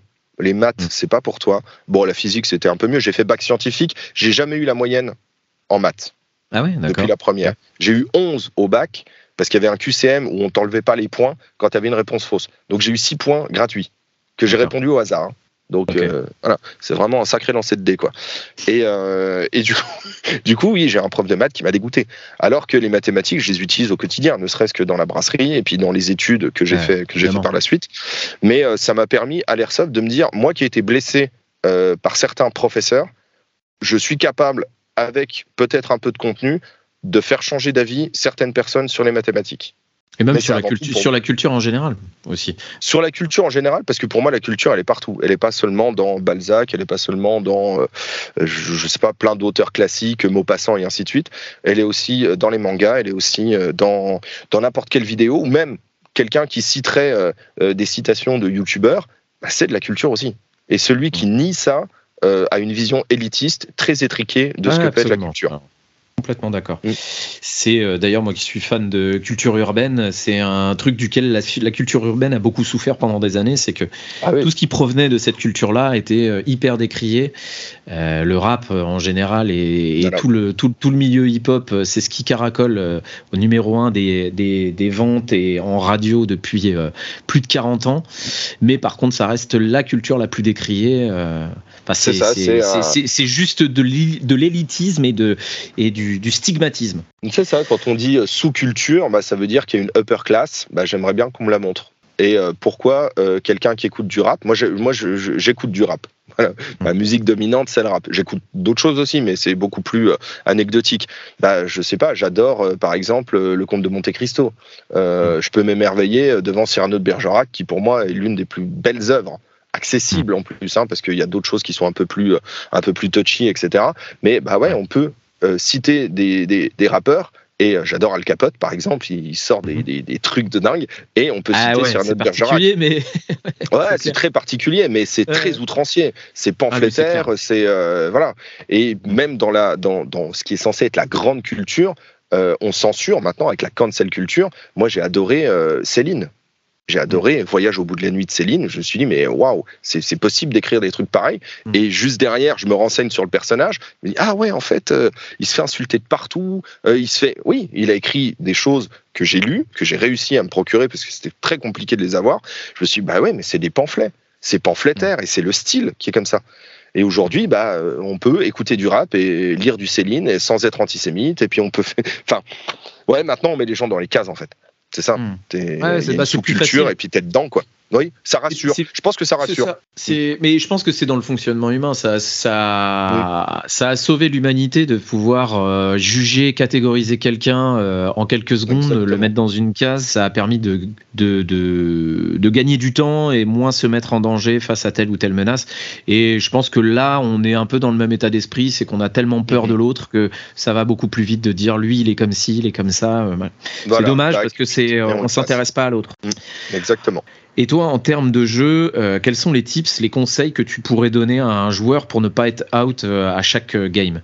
Alors, c'est inévitable d'être out parce que ça fait partie du jeu. C'est comme perdre. Dès qu'on se lance sur le terrain, c'est qu'on accepte de perdre. Ça, je pense qu'il y a des gens qui l'ont un petit peu oublié, malheureusement. Et le conseil, pour moi, il n'y en a qu'un, c'est être, attentif. C'est être attentif à la situation. Parce qu'on peut perdre, mais on ne peut pas perdre la leçon. Je rentre dans une pièce, euh, je me fais tirer dans le dos par quelqu'un qui était caché derrière une porte. La prochaine fois que je rentre dans, hmm. cette, dans une autre pièce, je regarde derrière la porte, en fait. Hmm. Et donc, c'est être attentif au moment où on s'est fait toucher. et se demander euh, les premières parties que je faisais. au bout d'un moment, bah voilà, moi j'y allais tout seul, j'étais dans ma voiture, j'étais tout seul. Je faisais un débrief. Alors ça peut peut-être paraître euh, extravagant, mais je repartais et je faisais un débrief de ma journée. Et du coup, mmh. je me disais, bah pas sur les faux, j'ai réussi parce que j'ai réussi. Donc euh, mmh. limite, voilà, c'est voilà, c'est fini. Et quand je me faisais toucher, je me dis ah ouais bon là t'as été trop gourmand, t'aurais laissé passer l'autre avant pour vérifier qu'il y avait personne derrière. Euh, peut-être un peu trop de spontanéité. Je vois quelqu'un passer, je tire. Non, attends 5 secondes. Il y en a peut-être un deuxième qui passe. Hmm. N'attends pas non plus un quart d'heure parce qu'ils seront partis loin et euh, tu auras raté ta chance. Donc saisis ta chance, mais en étant attentif, attentif à toi. Parce qu'il ne faut pas euh, se casser la gueule, hein, tout simplement. Il ne faut pas marcher sur son lacet, comme on dit. Mais surtout, être attentif aux autres, à ses équipiers, pour pas leur tirer dessus, et à la situation quand on se fait toucher pour ne pas perdre de contexte et apprendre une leçon. Je suis complètement d'accord avec toi je suis complètement d'accord avec toi. C'est quelque chose que j'essaie de systématiser aussi à chaque fois que je me fais toucher. Quand je retourne au spawn, je réfléchis à l'action qui vient de se dérouler et me dire comment j'aurais pu effectivement agir différemment pour éviter de me faire sortir et peut-être gagner le duel si c'est un duel ou, ou, autre. Dernière fois que j'ai joué, euh, c'était il y a un moment maintenant, mais euh, je suis tombé euh, nez à nez dans une forêt face à un gars qui était derrière un buisson. J'ai tiré trois billes et j'ai arrêté de tirer en me disant bon de toute façon je l'ai touché, je vais pas lui vider le chargeur. Sauf que lui, il a continué de tirer, il m'a touché, et visiblement, je l'avais pas touché. Parce que, bon, il y a des branches, tout ça. Et là, je me suis dit, merde, t'as été con, en fait, t'aurais dû en mettre plus, parce que tant que le gars se déclare pas, bah, normalement, bah, il est pas touché. Il est toujours en jeu, ouais. Voilà. Mais c'est, euh, ça rejoint ce que tu dis, c'est réfléchir à qu'est-ce qui vient se passer, comment j'aurais pu faire autrement. Donc la prochaine fois, si je vide un chargeur, vous saurez pourquoi. Bah voilà. Où il avait qu'à lever la main euh, à la première, quoi. Ouais, c'est ça. Simplement. Toi, tu joues en team en... ou tu joues tout seul? Euh, du coup, moi, je suis dans une association. Euh, mais on a, enfin, notre association, en fait, c'est notre équipe tout simplement. On a un terrain. Mais sur le terrain, euh, si le jeu nécessite de jouer en équipe, je vais suivre l'équipe. Si je vois que chacun part un petit peu à droite à gauche pour faire sa vie tranquillement, tester des trucs et ainsi de suite, bah moi je ferai pareil. Voilà, je m'adapte. je m'adapte aussi aux personnes qui sont en face. Si je vois qu'ils sont très structurés, bah, je vais essayer d'être un petit peu moteur pour essayer de structurer euh, notre équipe et dire, bah voilà, en face, ils ont l'air d'être un petit peu comme ça. Euh, ou si je vois que le jeu est très lent, bah, essayer de muscler un petit peu le mien pour leur donner envie justement à eux de se bouger un peu. Et euh, bah, si c'est l'inverse, essayer de se mettre au niveau. Sans, que ça devienne un conflit, mais il y a quand même, il y a quand même un petit enjeu. Hmm. Toi, je sais que tu as eu justement une longue vie euh, en carrière, enfin, dans le tissu associatif. Euh, tu peux nous raconter ton parcours euh, en associatif? L'association, en fait, c'est quelque chose qu'on a, qui est vraiment génial en France, parce qu'on a la loi 1901. Donc, n'importe qui, tant qu'on est deux, on peut faire une association. Et du coup, pour l'association, moi, quand j'étais à la pêche, j'étais adhérent d'une association parce qu'il y avait un étang de pêche et j'étais finalement un consommateur. Voilà, je payais mhm. ma cotisation à l'année pour pouvoir pêcher. Ce qui s'y passait dans l'association, je m'en moquais complètement tant que j'avais justement cet étang euh, de disponible. Et donc pour l'airsoft, bah, c'était à peu près pareil au départ. Je m'étais dit, bon, la partie coûtait 5 euros, l'adhésion c'était 20 euros. Donc bah, j'avais fait un bête calcul euh, de, même pas d'adhérent, de consommateur, de me dire, bah ok, si je mets 20 euros, bah voilà, il suffit que je joue un peu plus et puis toutes les autres parties sont gratuites. Et en fait, de réagir comme ça, euh, c'est pas du tout, je pense, une façon correcte. Quand on s'associe, on, se doit, au-delà de payer une cotisation, payer la cotisation, c'est pas juste avoir accès au terrain, c'est aussi s'impliquer. Et aujourd'hui, l'implication et l'engagement, il n'y en a plus, nulle part. Voilà. Donc très rapidement, j'ai vu que l'association où j'étais commençait à décliner. je me suis dit, bah, pour que ça continue, et vraiment d'un point de vue parfaitement égoïste, hein, je me disais, bah, l'association, je l'aime bien, machin, j'aime bien le terrain. Donc pour que ça continue, investissons un petit peu. Et l'investissement, en fait, m'a permis de découvrir un petit peu les rouages euh, de ce qui se passe dans une association, quels sont les enjeux, avec qui on doit discuter, quels sont les différents interlocuteurs avec lesquels on doit parler pour euh, obtenir un terrain, pour euh, ah bah il y a un problème, il y a les chasseurs qui veulent la parcelle là, comment on peut essayer de faire pour et bah, c'était avec la 101e que, que j'ai pu avoir parce qu'on m'a donné aussi l'opportunité. À un moment, le mmh. président m'a dit bah écoute, il y a une place vacante, est-ce que ça t'intéresse? Et bah là, la main, on la saisit ou on la saisit pas. Après, c'est des traits de caractère. Il y a des gens qui ne veulent pas s'investir et qui resteront de simples consommateurs. Mais si on est simple consommateur d'une association, quand c'est une entreprise, c'est un petit peu différent. Quand c'est une entreprise, il y a une obligation de résultat. Une association, c'est avant tout des gens qui se mettent en commun pour essayer de faire bouger les choses. Hmm. Voilà, pour essayer de, de, modifier un petit peu le réel et d'améliorer en fait le quotidien. Les associations euh, que, que j'ai pu rencontrer à l'Airsoft, je me disais à chaque fois, il y a des gens qui sont mal compris au travail, euh, qui qui sont pas forcément très bien chez eux, mais qui ont un espace de liberté quand ils viennent faire de l'airsoft. Et en faisant une association, on a réussi à modifier le quotidien de ces gens-là un tout petit peu. Mais hmm. ne serait-ce qu'un tout petit peu, c'est déjà important. Et en, en s'investissant dans une association, on arrive à faire avancer ça. Donc moi, là, à la TAV, je suis responsable technique, voilà, parce que bah, je bricole des trucs. Mais euh, j'ai une association aussi dont je suis le président, où on organise des marchés du terroir. D'accord. Pour faire vivre le tissu économique local. Et puis, euh, donc oui, j'ai pris une présidence dans une association et puis j'ai un autre poste dans une autre. J'ai pas le temps d'en prendre une troisième parce qu'au bout d'un moment, quand on nous donne des responsabilités, il faut les assumer quand même. Hein. Euh, voilà, ça sert à rien d'être élu pour quelque chose et de ne rien faire. Donc du partout coup, et nulle part à la fois. C'est ça, ouais. Ouais, il faut aussi gérer son temps et puis le, essayer de le gérer euh, du mieux possible. Quoi. Dans les associations, on se rend compte que très souvent, euh, les règles ne sont pas les mêmes. Association Airsoft, j'entends. Euh, qu'est-ce que tu penses que tu aimerais, toi, voir évoluer dans la discipline en termes de règles ou, en général? Alors pour moi, les, les, associations gèrent leurs règles tant qu'on est en dessous du cadre légal. C'est-à-dire c'est deux joules, point. Au-delà de deux joules, on n'a pas le droit. Pour moi, tout ce qui se passe en dessous doit correspondre à l'utilisation et au terrain. Voilà, donc ça ne me dérange pas d'aller dans une association, euh, bah, chez nous par exemple, à la TAV, une réplique peut faire du full jusqu'à 2 joules. La loi, c'est 2 joules. Une réplique fait du full jusqu'à 2 joules. En bâtiment, bah, en bâtiment, les distances sont plus courtes, c'est 1 joule maxi. Peu importe la réplique. Moi, j'ai déjà joué en bâtiment avec mon VSR 10 à 1 joule. Hop up réglé, grammage de jeu. La seule chose que je voudrais que ça change, euh, c'est la mesure euh, la mesure de la vitesse en fait. Pour moi, et, on a eu beaucoup de problèmes. Alors, on fait du full à 2 joules, d'accord? Par contre, un snipe, il reste à 2 joules. Et je me suis vu refuser des gens en snipe parce que chez nous, c'est hop-up réglé, grammage de jeu. Les gens, ils passent. Donc, euh, on louait le terrain d'une autre association. Et donc, bah, quand on loue le terrain, c'est nos règles qui s'appliquent. On l'avait mis dans le règlement, on avait fait tout, tout ça, tout bien hop-up hmm. réglé, grammage de jeu. Les snipes, ils passent. Ah, c'est de la 0,20. Je fais, bah non, tu, joues à quoi? C'est de la 0,48. Ok, pas de souci. Il met sa 0,48, règle ton hop-up, deux joues le 7. Hmm. Et je dis au gars, bah non, tu peux pas jouer. Ouais, mais d'habitude, je passe à deux joues à 0,20. Je dis, mais ça, je... c'est pas mon problème. Voilà, que j'aimerais qu'on arrête de parler de vitesse, parce que là, on va faire une OP. Euh, du coup, c'est noté hop-up réglé, grammage de jeu. Mais les gens ont compris que c'était que nous, on autorisait 350 FPS à la 0,48. Alors que c'est pas du tout ça. 350 FPS à la 0,48, c'est plus de 2 joules. Ouais, bien sûr. Donc, j'aimerais que les gens parlent en joules, hop up réglé, grammage de jeu. Alors, on va mm. m'opposer forcément, oui, c'est compliqué, machin, tous les mêmes grammages et tout. Soit vous faites confiance aux gens qui, qui, viennent, je parle que du cadre associatif. Hein. Mm. Le cadre euh, boîte privée, c'est très différent. Pour moi, le cadre associatif, vous êtes entre gens de bonne compagnie. En tout cas, essayez de le considérer de prime abord. Hmm. De prime abord, les gens sont venus pour jouer, les gens sont venus pour respecter des règles, les gens sont venus pour du fair play. De prime abord, pensez qu'ils ne sont pas en train d'essayer de tricher. Alors, Si vous avez déjà l'intention de penser qu'ils vont tricher, on va se mettre dans un, dans un rapport conflictuel. Et donc, bah, moi, j'ai un tableau de conversion. La personne, tu joues à combien? 0,25. Il tire dans le chrony. Le chrony, il va mesurer la vitesse. C'est tout. Il va mesurer la vitesse. Et moi, bah, je vois 350 FPS à la 0,25. Je regarde mon tableau de conversion. Bon, bah, tu es au-dessus de 1 joule. Tu as telle règle. Hmm. Et c'est facile. Enfin, c'est facile. Chez nous, c'est facile. Après, dans d'autres endroits, euh, ça peut être beaucoup plus compliqué.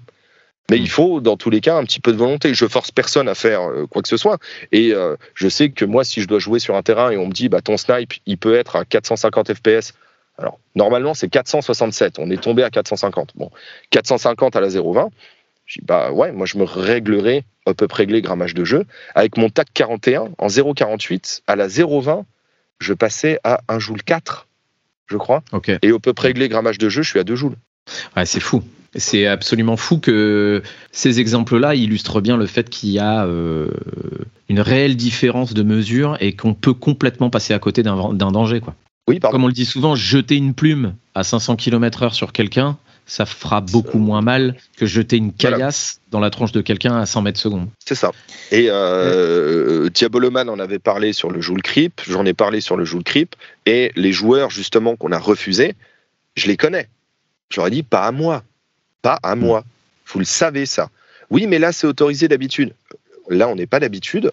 Euh, tu viens pas chez toi, tu viens pas chez moi pour appliquer tes règles. J'ai loué le terrain, je suis chez moi. Si je refuse ton sniper, je le refuse. Et c'est ce que j'ai fait. Hmm.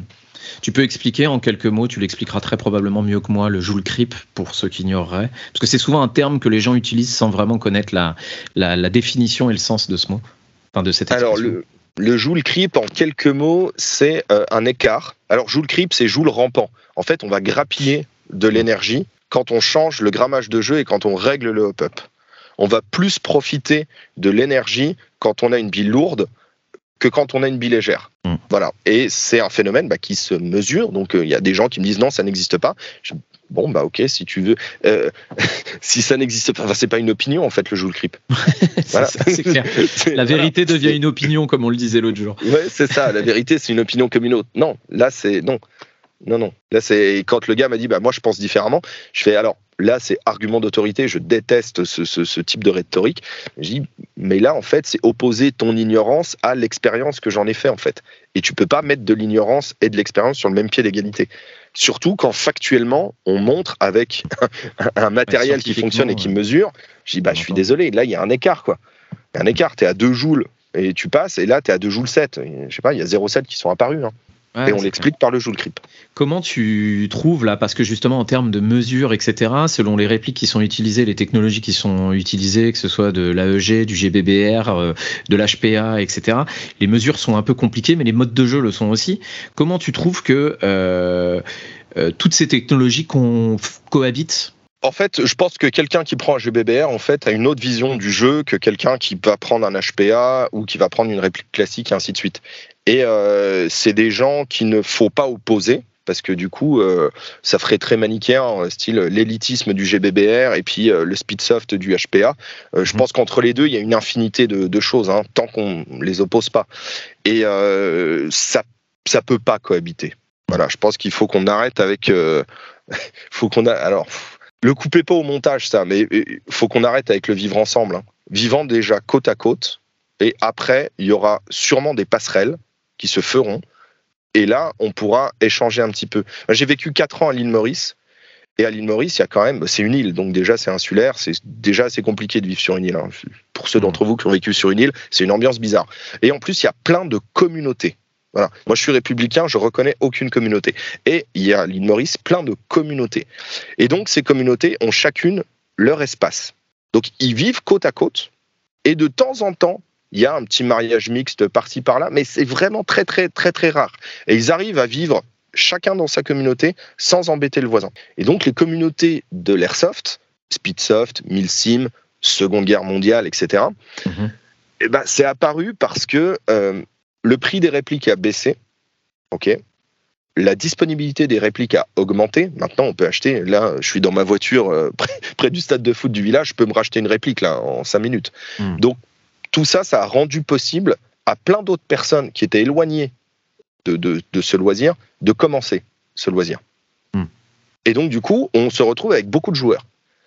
Beaucoup de joueurs qui, soit sont mineurs, ce qui peut arriver, mais ils ne sont pas censés jouer, mais beaucoup de joueurs majeurs qui ont des répliques et qui n'ont jamais joué. Et beaucoup moins d'associations, donc beaucoup moins de terrain. Et donc, du coup, on se retrouve sur des grosses concentrations au même endroit, avec des styles de jeu qui sont hmm, parfaitement différents. Et au bout d'un moment, eh ben, si on n'a pas le même état d'esprit, il y a conflit, forcément. Parce que même dans une association où on fait une partie dominicale, il peut y avoir des conflits. Alors que on se met dans une association quand on se rassemble. Alors que là, bah, je ne vais pas citer d'assaut de, ou de choses comme ça, mais je pense aussi que la désertification du tissu associatif, le, enfin, le délitement plutôt du tissu associatif, a fait apparaître bah, une offre démesurée, une demande, pardon, démesurée. Et donc, en face, bah, il y a du privé qui arrive parce que s'il y a une demande, bah, moi, je vais fournir une offre. Hein. On est dans Das Capital. Évidemment. Donc, euh, donc voilà. Et donc, à ces endroits-là, bah, eux, ils s'en moquent des joueurs qui viennent ou qui viennent pas, ou qui seraient déçus et qui viendront plus. Il y en a tellement, il y en a tellement, donc ils s'en moquent. Ils s'en moquent complètement. Est-ce qu'on peut les blâmer? Je ne sais pas. Mais les gens qui sont, les gens qui sont déçus de jouer dans ces terrains-là, j'en connais. Je leur dis à chaque fois, mais créez, créez aussi à côté. Et ce serait quoi la solution pour toi, du coup, de créer des, des, euh, des environnements de jeu pardon, pour, euh, pour chaque euh, mode de jeu? Bah, il, faut que chaque, il faut que chaque mode de jeu, et c'est déjà le cas, il faut que chaque mode de jeu se trouve son petit terrain, et c'est de l'entre-soi. C'est du côte à côte, et ensuite, il y aura des petites passerelles. Par exemple, c'est très compliqué de trouver des parties Seconde Guerre mondiale, hum, parce que ils, se sont, à un moment, ils se sont dit, écoutez, on n'a pas envie de jouer comme vous, on ne dit pas que vous jouez mal, mais vous jouez différemment. Nous, on ne voit pas les choses comme ça. Donc, on va partir, on va se trouver notre petit coin à nous et on va jouer entre nous. Est-ce que c'est bien ou pas? Je ne sais pas, mais en tout cas, eux, ils se mettent de leur côté et ils créent quelque chose de leur côté. Et comme ils sont discrets, bah, on, donne, on donne volontiers notre voisin, mais on donne pas nos beaux coins champignons. Hein. Donc euh, mm. ils sont discrets, ils ont leur terrain, ils en parlent pas. Et pour pouvoir faire une partie Seconde Guerre, c'est des gens qui sont hyper accueillants dès lors qu'on s'investit et qu'on est dans le même état d'esprit. Bah, du coup, euh, il faut passer euh, par du réseautage, par du machin. Moi, mes premières parties Seconde Guerre, c'est quelqu'un qui était abonné de la chaîne, qui est venu me voir à la brasserie et qui m'a dit bah tiens, on fait une partie pas très loin de chez toi, ça te tenterait de machin. Et puis forum, on s'est contacté, on l'a discuté. J'ai vu qu'il y avait des choses très strictes et précises sur le matériel utilisé, sur les tenues. Ils ont vu que moi, de mon côté, je voulais m'investir. Ça s'est super bien passé. On a fait deux OP ensemble. C'est les meilleurs OP que j'ai fait. Hmm. Tu trouves que dans le domaine, dans la discipline, tu parlais tout à l'heure de bien jouer ou de moins bien jouer que les, que les autres, tu trouves qu'il y a un, un côté compétitif, assez compétitif, pas du tout compétitif dans notre loisir? Alors c'est compétitif c'est compétitif, euh, mais à différents, à différents niveaux. C'est vraiment à différents niveaux. Il y a de la compétition, par exemple le sniper golf. Voilà, euh, le sniper golf, c'est une compétition euh, pour les snipers en airsoft. Et à la fin, on gagne un trophée. Tu peux expliquer ce que c'est que le sniper golf? Alors, le sniper golf, moi, j'y ai jamais participé. on me l'a proposé, mais faute de temps, c'était loin, etc. Donc, j'ai pas pu le faire. Puis, j'ai un rapport à la compétition qui est, on en parlera un tout petit peu après, et donc, du coup, le sniper golf, c'est, euh, bah, pour ceux qui ont joué au golf, c'est comme un 18 trous, sauf qu'à la place d'avoir un trou, on a une cible. Et en fait, mhm. on doit noter combien de fois on a dû tirer depuis un point de départ pour toucher la cible. Moi, j'ai fait du golf un petit peu. Et, euh, et du coup, bah voilà, j'aime bien, j'aime bien ce principe-là. À l'OP qu'on va faire justement euh, au mois de mai, pour la fin de journée, en fait, euh, voilà, ça se termine à 16h. Je vais recréer un petit sniper golf pour que les gens puissent euh, voilà, se détendre et essayer de sniper un petit peu des cibles à droite à gauche. Quoi. Donc je leur vole, euh, voilà, je, je vole l'idée. Bon, il n'y aura pas de trophée, voilà, mais, mais voilà. après, les systèmes de golf, ça se fait dans absolument tout. Le frisbee golf, le football golf, ça se fait partout. C'est génial d'ailleurs, moi j'aime bien. Je pense qu'ils ont vraiment décliné, décliné. Donc soit on a de la compétition avec un trophée, mais c'est plutôt rare. On a quand même de la compétition parce que c'est deux équipes qui s'affrontent et s'il n'y a pas d'enjeu, bon bah voilà, il se passe pas grand chose. Et puis il y a aussi de la compétition au niveau des performances des répliques. On me donne une réplique à un joule, j'aime tirer un peu plus loin que mon voisin, c'est un goût. Ça, c'est voilà, on, a envie ou on n'a pas envie de celui qui a la plus longue quoi. C'est pas celui qui a la plus longue dans le sens où là, ce serait vraiment euh, c'est plus de la, de la recherche et de l'innovation en fait. S'il n'y a pas de hmm. compétition, il n'y a pas d'innovation. Là, je suis dans ma voiture, c'est un scénic. Hein. Euh, s'il n'y avait pas de compétition entre constructeurs, j'aurais pas d'autoradio, par exemple. Parce qu'à un moment, un constructeur, pour se démarquer d'une autre marque de voiture, s'est dit tiens, ce serait bien qu'on mette un autoradio. Donc moi, si j'ai une réplique qui tire moins loin que le copain, je me dis qu'est-ce que je peux faire, non pas pour tirer plus loin que lui, mais pour avoir une meilleure performance et une performance pour moi. Hmm. Après, il y en a qui veulent qui a la plus longue ça arrive. Après, c'est des, des, problèmes d'ego, en fait, ça. Mais euh, si on est calme avec son ego, moi, la compétition me fait avancer. C'est un de mes moteurs. C'est un de mes moteurs. Je le vois aussi dans le monde de la brasserie. Hein. Il y a de plus en plus de brasseries qui ouvrent dans le secteur où je suis. Je suis dans les Vosges. Quand j'ai commencé, on devait être 8. Maintenant, on doit être une trentaine. Mais aujourd'hui, on peut prendre n'importe quelle bière de n'importe quelle brasserie vosgienne. C'est de la qualité. 15 ans en arrière, il y en a une sur deux qui était dégueulasse. Hmm. Donc c'est cette compétition qui nous a fait tous avancer. Dès lors hmm. qu'elle est saine et mm. qu'on fait de la compétition avec les gens et pas contre les gens. Après, pour l'esprit compétitif, je trouve qu'on retrouve nettement plus cet esprit compétitif dans le Speedsoft. Il y a vraiment une dualité. Tu as une équipe euh, contre une autre équipe avec une, gestion des points, etc. Puis un vainqueur à la fin. Chose que je retrouve un peu moins dans l'airsoft euh, classique. Oui, c'est possible, c'est possible. Euh, moi, ce que je vois, c'est qu'on peut peut-être confondre avec le speed soft, donc quelque chose qui aurait euh, un petit côté entre guillemets agressif dans le jeu, c'est-à-dire beaucoup plus speed. Euh, on, associe souvent compétition et de l'agressivité. Alors qu'on peut avoir de la compétition dans une partie dominicale, il y a un drapeau à capturer, il n'y en aura qu'un seul pour deux équipes, il va falloir le capturer. Simplement, le, ce qui va être mis en jeu, c'est-à-dire la façon dont on va essayer de capturer le drapeau, sera peut-être plus lente dans une partie dominicale que dans du speed soft où là on va essayer de l'attraper le plus vite possible. Donc je pense qu'ils ont euh, un petit côté américain. Hein, euh, voilà, beaucoup de choses malheureusement nous viennent des États-Unis où là il faut que ce soit speed, il faut que ce soit intense, il faut que ce soit euh, le plus rapide possible parce qu'on a l'impression que si c'est lent et temporisé, bah il n'y a pas de compète. Alors que bah, capturer un drapeau, pour moi, il y a un enjeu. J'ai envie de le prendre par rapport à mon adversaire. Et pour que ça se passe bien, il faut que j'ai envie de le prendre. Sinon, mon adversaire, il traverse le terrain tranquille et puis il n'y a plus de compétition. S'il n'y a pas de compétition, il n'y a pas d'enjeu, il n'y a pas de jeu. Après, il faut savoir comment on se place par rapport à cette compétition. Si on rentre sur le, terrain pour pouvoir gagner, pour vouloir gagner et ne pas vouloir perdre, bah, si perdre, c'est pas une possibilité, bah, il faut, faut, pas se mettre à jouer. Hein. Notre période euh, aussi fait que la, diversité est vachement mise en avant euh, dans les médias, dans, absolument tout. Comment tu trouves que chez nous, l'airsoft, comment la diversité est gérée? J'entends par là que euh, on puisse intégrer euh, absolument tout type de personnes, euh, des femmes, des hommes, des gens de différents milieux sociaux, des mineurs, etc. Comment tu trouves qu'on gère ça? Alors la question est assez longue, donc la réponse à mon avis va être aussi. Et je vais commencer par les mineurs parce que c'est un sujet que je, que je connais bien. Euh, l'association, euh, la première association où je jouais, on acceptait les mineurs. Voilà, on acceptait les mineurs avec des puissances de réplique normales, c'est-à-dire pas les 0,08 joules. Alors là, certains vont crier, certains vont s'énerver. Pourquoi on faisait ça? Voilà, la question à chaque fois, il faut se poser pourquoi, parce que pourquoi, c'est l'intention. Quelle intention on avait derrière? Il faut savoir que les mineurs ont des répliques. Voilà, c'est comme ça. Les parents leur en achètent, ils ont des répliques. Ils ont des répliques et ils ont nulle part où jouer. Et s'ils ont nulle part où jouer, ils vont se mettre à jouer n'importe où.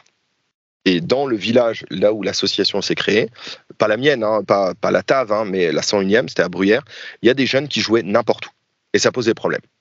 Hmm. Et donc le président de cette association s'est dit, il y a une solution qui est possible, je vais accepter les mineurs.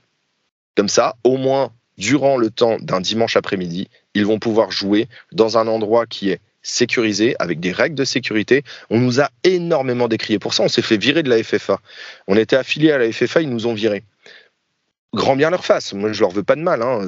Ils font ce qu'ils veulent. Mais nous, on a apporté une solution à des gens qui n'en avaient pas, en leur disant, bah voilà, pour faire de l'airsoft, il faut une certaine attitude. Pas de chargeur en zone neutre, pas de tir comme ça, pas de truc, pas de bidule, pour que après, quand ils arrivent, alors ils avaient 16 ans, on n'accueillait pas des gamins de 12 ans, mais à 16 ans, ils faisaient deux ans chez nous, et ensuite, s'ils avaient envie, ils partaient et ils allaient jouer ailleurs, mais en ayant déjà des bases de savoir-être. Le savoir-faire, ils l'ont, ils ont la réplique, ils l'utilisent. Le savoir-être, par contre, c'est un petit peu différent. Donc du coup, pour l'airsoft et les mineurs, nous, on a inclus ça.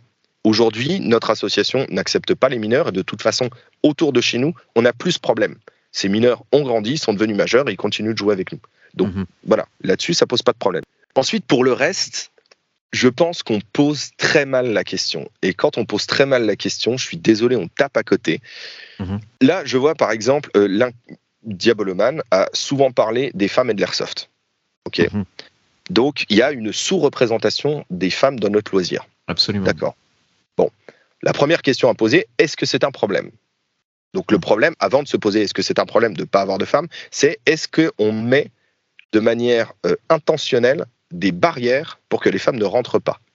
C'est-à-dire euh, euh, des demandes physiques spécifiques, c'est-à-dire pouvoir courir 50 km. Euh, est-ce qu'on demande un, tarif plus élevé quand on est une femme? Est-ce qu'on fait vraiment de la discrimination ou est-ce que c'est une vue de l'esprit? Moi j'ai l'impression que c'est une vue de l'esprit parce que ce qu'on oublie quand on pratique un loisir, c'est le goût. Le goût, on aime ou on n'aime pas le chocolat, on aime ou on n'aime pas les brocolis. C'est comme ça.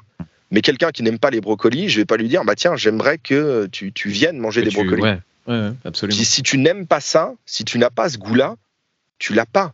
Et je pense que se poser la question des femmes et de l'airsoft en présupposant, parce que c'est dans l'air du temps, que c'est à cause des garçons, Je vais faire un, gros parallèle avec euh, une copine qui pratique pas l'airsoft, mais qui pratique un autre loisir, un autre sport. Parce que là, c'est un sport. Un autre sport, c'est l'équitation.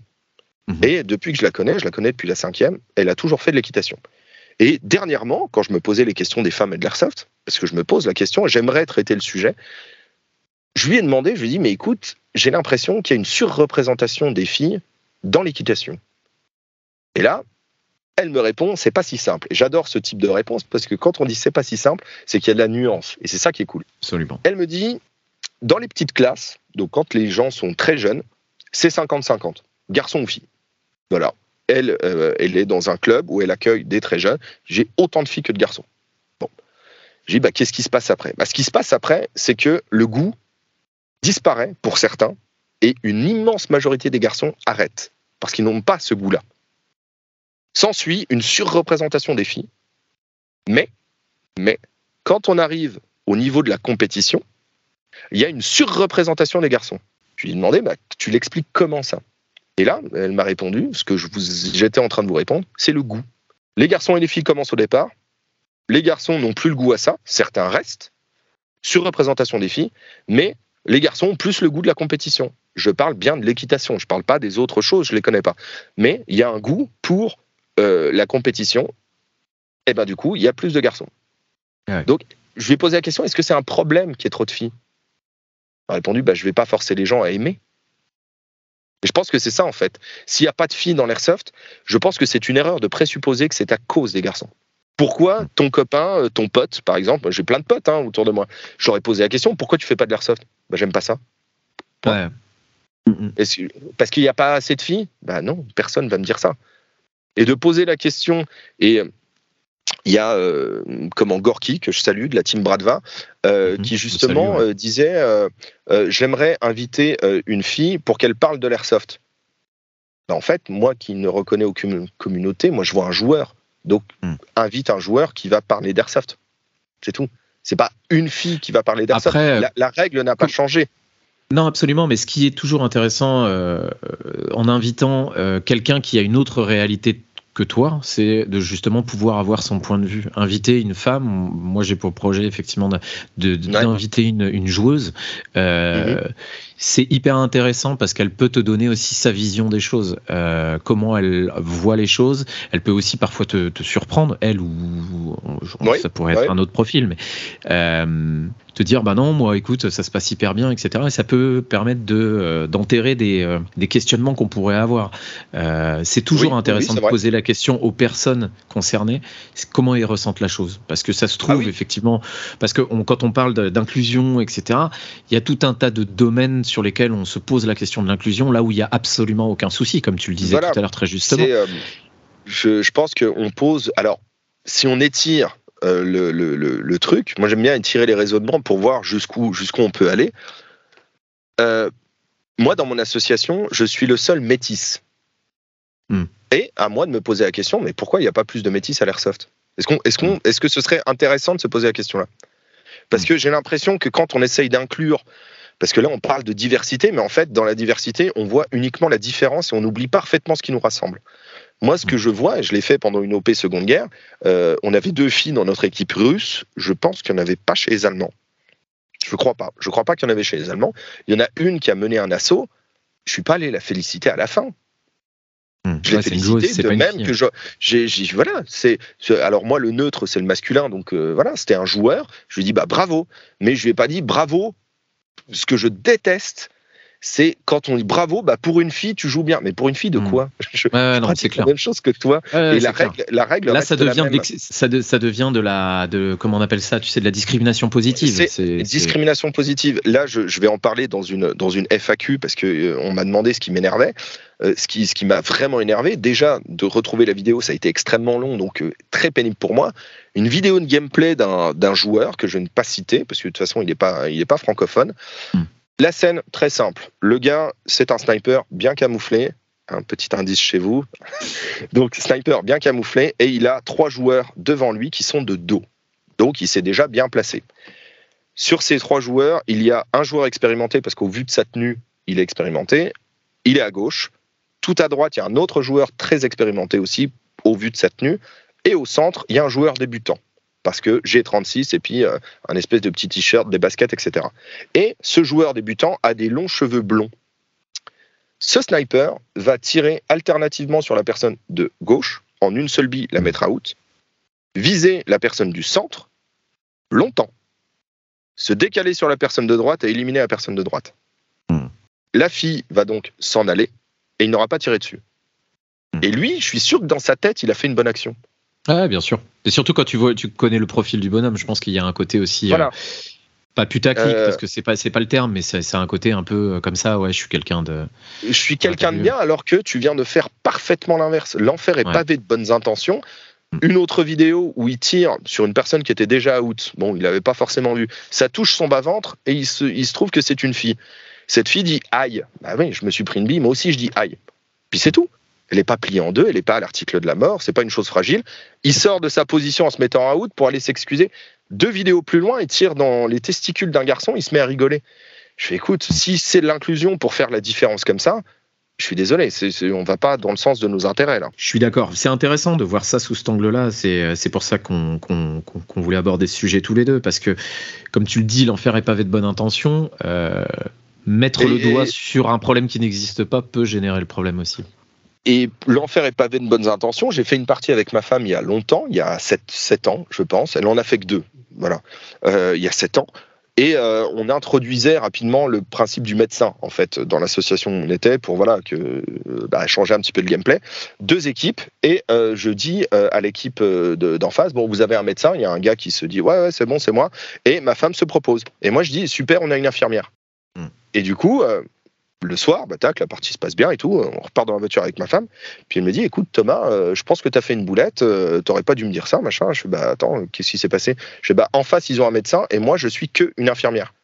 Donc on peut tous, à plein de niveaux, moi le premier, euh, faire une bourde. Et inconsciemment, je pensais pas à mal. Inconsciemment, moi je voyais le côté, sans partir dans du fantasme bizarre, le côté, voilà, c'est ma femme, infirmière, voilà. c'est pour moi, c'était naturel de le dire. Et je voyais absolument pas la compétence. Je voyais absolument pas la compétence. J'aurais dû dire infirmier en face, ça aurait été euh, tout, tout pareil. Ouais, absolument. C'était à la limite de l'abus de langage, en fait. Il n'y avait pas de raisonnement derrière. Voilà, c'est ça. Il n'y avait pas de raisonnement de dire que tu as moins de compétences parce que de toute manière, tu vas nous soigner de la même manière, en fait. Tu nous mets un brassard sur le bras, on repart. Mais voilà, on peut faire des bourdes. Dans la communauté, il y a des choses, toi, qui te, qui te chagrinent, justement, des, des choses que tu aimerais voir changer? Dans les états d'esprit ou autres Il y en a plein et il y en a une qui, qui, qui, qui... pas de terme élégant là, qui m'énerve, voilà, on va le dire comme ça, c'est le briefing. Hmm. Écoutez le briefing. Il y a quelqu'un qui a pris le temps de faire un briefing et un scénario. C'est même plus du respect là. C'est simplement vous allez devoir jouer et donc de suivre déjà des règles de touche, d'engagement, etc. Mais on est en train de vous pitcher un film, d'accord?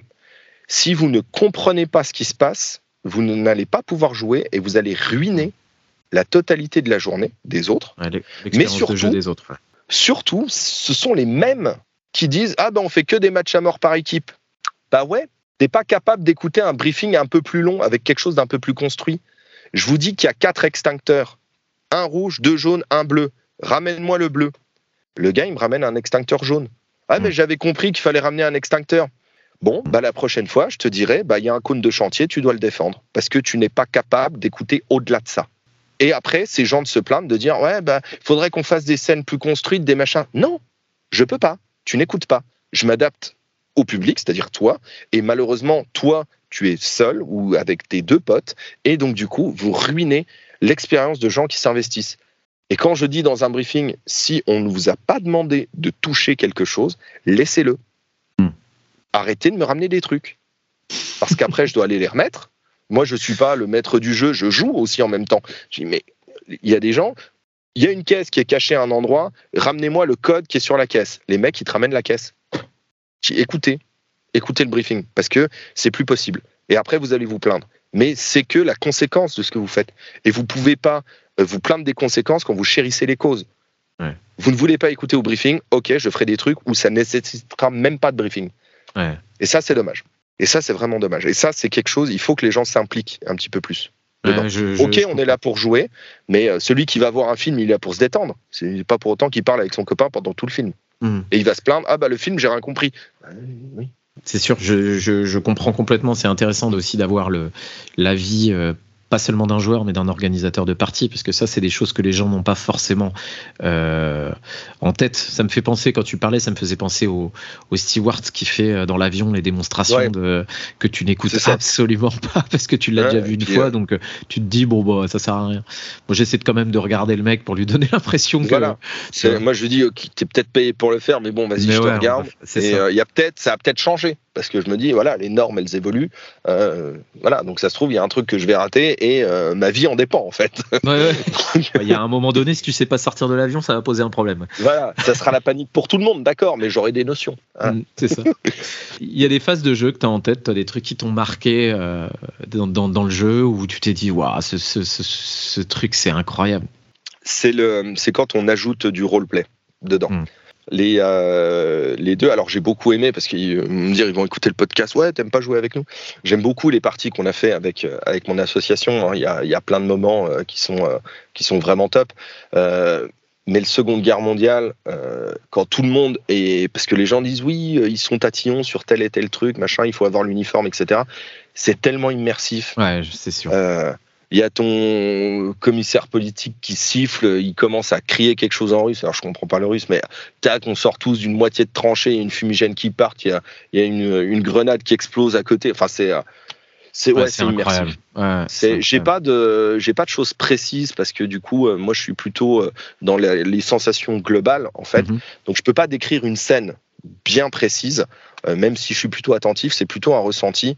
Et euh, donc, bah, la première charge qu'on a fait, donc on s'est fait décimer, hein, forcément. Hein. Ils ont une MG42 posée sur un toit. Les cadences de tir des MG42 Airsoft sont, euh, j'imagine pas à la mesure de la vraie, parce que je crois que c'est 1350 coups euh, minute. Ouais, ouais, c'est vraiment comme ça. C'est ça, circulaire, quoi. Et en Airsoft, la cadence est, similaire? Non. Non, non, c'est en dessous c'est en dessous et les règles du Seconde Guerre étaient bah, tu as une MG42, tu peux pas tirer tout seul tu dois tirer en appui et tu as un serment de mitrailleuse. Donc du coup, il y a un joueur qui est là à porter des caisses de munitions et à aider euh, celui qui est en train de tirer en fait. Donc il y avait vraiment toute cette immersion et, euh, et quand la deuxième scène mémorable, c'était dans une autre OP, pareil, Seconde Guerre, où euh, le, la, personne qui m'avait invité justement à, cette OP est prise dans un bâtiment euh, il y a des fumigènes qui rentrent à l'intérieur, ça fait rouge comme des flammes parce que le fumigène mmh. était considéré comme un cocktail Molotov. Et il y a les Allemands qui rentrent, ça tire dans tous les sens. Et là, le chef de section nous dit on doit reculer et tout. Et tu le laisses, tu l'abandonnes en fait. Tu dis bah de toute façon il est perdu quoi. Et puis tu le vois avec sa MP40 à essayer de, de, bricoler quelque chose pour s'en sortir. et puis il levait la main et se dire bah non, ils sont 30, je suis tout seul. Pourquoi vous m'avez lâché? Bah ouais, mais le chef de section il m'a dit de partir quoi. Donc euh, ouais, Ouais, c'est des phases. c'est euh, excellent. C'est vrai que c'est excellent. Je sais que l'une des premières parties que j'avais faites, c'était un peu. Tu parlais de grenade tout à l'heure, c'était ça. Je me suis retrouvé dans un couloir, dans le noir complet, qu'avec le bruit des, torches, enfin avec les lumières des torches, euh, le bruit euh, des, des, répliques qui tiraient dans tous les sens. Il y avait des grenades qui pétaient de partout, des gars qui tiraient à la 40, etc. Et je me rappelle de me dire, waouh, mais c'est incroyable ce truc. ah oui, ça, ça, excite, ça excite tous les sens. Hein. Mmh. Ouais, et puis ce qu'on disait, c'est que ça a beau être un jeu, tu fais de la vraie adrénaline. C'est des fausses oui, c'est des, fausses balles, mais de la vraie adrénaline. Voilà, il y a, y a, un petit enjeu qui est là. Il y a des odeurs, euh, il y a mmh. des, euh, bah là, les odeurs des, des taggines qui explosent ou des, euh, des fumigènes, c'est une odeur bien particulière. On se souvient du 14 juillet, l'odorat, c'est un truc que j'adore. Mmh. Mais ça, voilà, je sais que quand je sens maintenant euh, une odeur de, de, de, de, de pétard, je me dis, mais ouais, en fait, on a abandonné, on a abandonné ce type-là dans ce, dans ce bâtiment. On a eu un ancrage psychologique. Euh, maintenant, dès que tu sens ça, ça te ramène là. Ouais, c'est alors certains diront syndrome post-traumatique. C'est ce que j'allais dire. Ouais. voilà, j'ai pas fait le Vietnam et je suis pas un ancien combattant. J'ai des amis qui sont en syndrome post-traumatique d'ailleurs, deux militaires qui sont en syndrome post-traumatique et ouais, là on rigole, mais c'est vrai que c'est mm. pas, c'est pas. Non, c'est ce que c'est ce que je dis euh, dans, l'outro des podcasts, c'est que on parle d'airsoft, on parle pas, on mélange pas tout. On n'est pas en train de dire qu'on a vécu des trucs incroyables. Quand je parle d'adrénaline, en plus là, en le disant, je me disais, c'est effectivement pas la même adrénaline. Ça, on est 100% d'accord. Euh, Mais comme un, footballeur avant de tirer un penalty peut avoir de l'adrénaline, un joueur d'airsoft peut faire de l'adrénaline en, attaquant un fort ou voilà. C'est, pas mm. pareil, mais bon, on compare, mm. comparons ce qui est comparable. Euh, quand on voit, toi, le travail que tu produis euh, sur ta chaîne, euh, ce qui est vraiment, vraiment intéressant, c'est ton approche pédagogique. Tu es hyper pédagogue, tu vulgarises super bien. Euh, comment tu attaques une vulgarisation? Comment tu, tu la travailles avant ou c'est naturel? C'est alors ça vient de l'éducation pour moi hein, en tout cas d'apprendre des choses euh, et donc du coup, euh, j'aime bien le partage aussi. Moi, j'ai grandi dans les années 90, donc euh, je regardais Fred et Jamy, Le Temps X d'époque d'Anoff, etc. Mhm. Donc j'ai toujours aimé apprendre des choses. Et pour apprendre quelque chose, ensuite, dans, dans, les études que j'ai fait, j'ai eu de très bons enseignants. pas, pas, trop, pas trop au lycée, mais un petit peu après, qui nous expliquaient que. En tout cas. Ouais, j'espère qu'ils m'écoutent parce que du coup, je suis... ah non, les gars du lycée, je leur veux pas de mal, hein, mais ouais, Ouais. un prof en particulier, voilà, un prof en particulier. Quand j'ai eu, bah, c'était mon prof de maths. Hein, bonjour monsieur, hein, voilà. Euh, euh, quand j'ai eu mon bac, je suis allé le voir parce que c'était mon prof de, de, première et ma prof de terminale était bien mieux. Quand j'ai eu mon bac, j'ai été le voir, je lui ai dit ouais, j'ai eu mon bac, j'ai eu 11. Il m'a regardé, qu'est-ce que ça peut me foutre? Ouais, cool. Voilà. Mais en même temps, ce, ce, type-là donnait des cours de maths euh, à des gens dans les prisons pour essayer de les réinsérer. Donc en fait, ça se trouve, c'était moi, il m'aimait pas, c'est tout. Hmm. voilà. Bon, il y a des gens qu'on aime ou qu'on n'aime pas. Ben, moi, il m'aimait pas, mais c'est pas grave. Et donc du coup, euh, du coup, les profs que j'ai eu bien plus tard, en fait, nous ont rapidement expliqué que pour euh, apprendre quelque chose, il y avait trois stages, il y avait trois passages. Et donc pour ça, il fallait avoir un enseignant qui donnait du contenu. Donc moi, je cherche des sources sur Internet. Ensuite, il y avait le temps de la bûche, où tout seul, on va essayer de digérer euh, les choses. Donc ça, c'est le deuxième passage. Et le troisième, euh, ça va être de le retransmettre à quelqu'un pour justement se l'approprier et de montrer ce qu'on a retenu.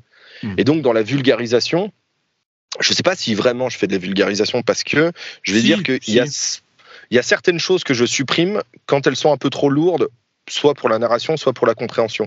Mais par exemple, quand on va parler de l'effet Magnus, l'effet Magnus, c'est une déviation de la trajectoire de manière perpendiculaire à l'axe de rotation d'un objet en mouvement dans un fluide. Ça, je ne peux pas le vulgariser, c'est comme ça. Je peux l'expliquer plus simplement, quand même, je pense. Et du coup, le mettre en haut, de dire, bah, on part de là, et c'est un truc, si vous voulez chercher plus loin, bah, c'est dans cette direction qu'il faut aller. Mais nous, on n'a pas besoin de connaître tout ça, mais il faut que je vous le dise pour vous dire que ça va plus loin. Hmm. Et ensuite, nous, on va parler de l'effet Magnus tranquillement. Euh, j'ai, acheté un tableau noir justement pour, euh, pour dessiner ce truc-là et pour expliquer le side spin. Pour hmm. expliquer le side spin, il faut bien dire que si deux droites hmm. sont parallèles, une perpendiculaire à l'autre, à l'une est perpendiculaire à l'autre. Pour expliquer un petit peu aux gens, l'effet Magnus intervient dans le système du hop-up où en fait faire tourner la bille dans le sens inverse de sa de son avancement, en fait ça la ça, ça la maintient sur une trajectoire. Voilà. Enfin, ça la fait normalement partir en hauteur, sauf que si tu la fais tourner à une certaine vitesse, ça va la, la faire aller plus loin, quoi. Et comme alors euh, ça, la fait partir en hauteur si l'axe de rotation est parallèle au sol. Et s'il mm-hmm. ne l'est pas, bah, c'est ça qui est un du side spin parce mmh, que la déviation sera perpendiculaire à cet axe. c'est ça. S'il y a un décalage sur le hop-up, si le hop-up est par exemple, si on mettait le joint sur le côté droit, bah la bille, bah, il y a qu'à faire l'essai en, mmh. en, tournant la réplique. La réplique hein. Ouais, voilà. En fait, la bille, elle va on partir. Bien, on, prend, on, prend, on prend de l'angle, on prend du fruit. Donc ça se, ouais, ça se, ça se travaille parce que je suis curieux de nature et je me dis que je peux peut-être réconcilier des gens euh, avec euh, certaines notions, euh, parce que de toute façon, les maths et la physique, ça parle que de nous, hein, ça parle de notre réalité. donc voilà, je trouvais ça intéressant. Et puis voilà, de le dire aussi, moi, en fait, dans les vidéos, quand je dis que je fais pas de vulgarisation, ça veut dire que je retransmets, donc je cherche de la connaissance, j'essaye de la digérer et je retransmets ce que j'ai compris, plus dans cette direction. Comment, ça se passe, la, création d'une de tes vidéos? Comment tu procèdes? Quand tu choisis un sujet, par exemple, euh, si euh, tu devais développer euh, l'effet Magnus, par exemple, comment tu t'attaquerais ta vidéo? Euh, juste sur l'effet Magnus. Euh, par exemple, hein, si tu as d'autres exemples. Oui, oui par exemple, mais c'est l'exemple, l'exemple est pas mal. Euh, en fait, on pourrait très facilement un petit peu. Je vais prendre un exemple parce que je, c'était, mon père et ma mère d'ailleurs qui m'est. quand on était petit, on devait faire des exposés. Et les exposés, c'était des questions qui étaient très générales. Par exemple, là, c'est l'effet Magnus. Et moi, j'avais pris le tabac. Ok. Et j'avais fait un premier exposé et je le montre à mes parents. Ils disent bon bah c'est très bien, c'est une liste à la Prévert. Hein. Le tabac, euh, ça a été découvert quand, c'est cultivé où, euh, voilà. Et mon père m'a dit bah c'est bien, mais tout le monde peut le faire ça. Donc essaye peut-être de trouver un axe, un angle pour attaquer le sujet. Il faut que tu me dises quand est-ce que le tabac a été découvert, etc. On avait quatre feuilles à trois à faire. Il me dit mais ça, ça te prend une feuille à trois. essaye de trouver un sujet qui soit plus intéressant que l'histoire du tabac. Et donc j'ai réfléchi et j'ai axé tout le reste, donc les trois quarts, sur la représentation du tabac dans les séries et les films.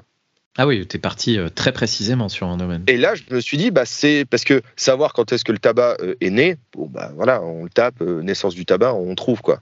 où, où c'est cultivé, qui sont les plus gros producteurs, donc ça, je l'avais mis. Mais comment on représente le tabac dans les séries et les films?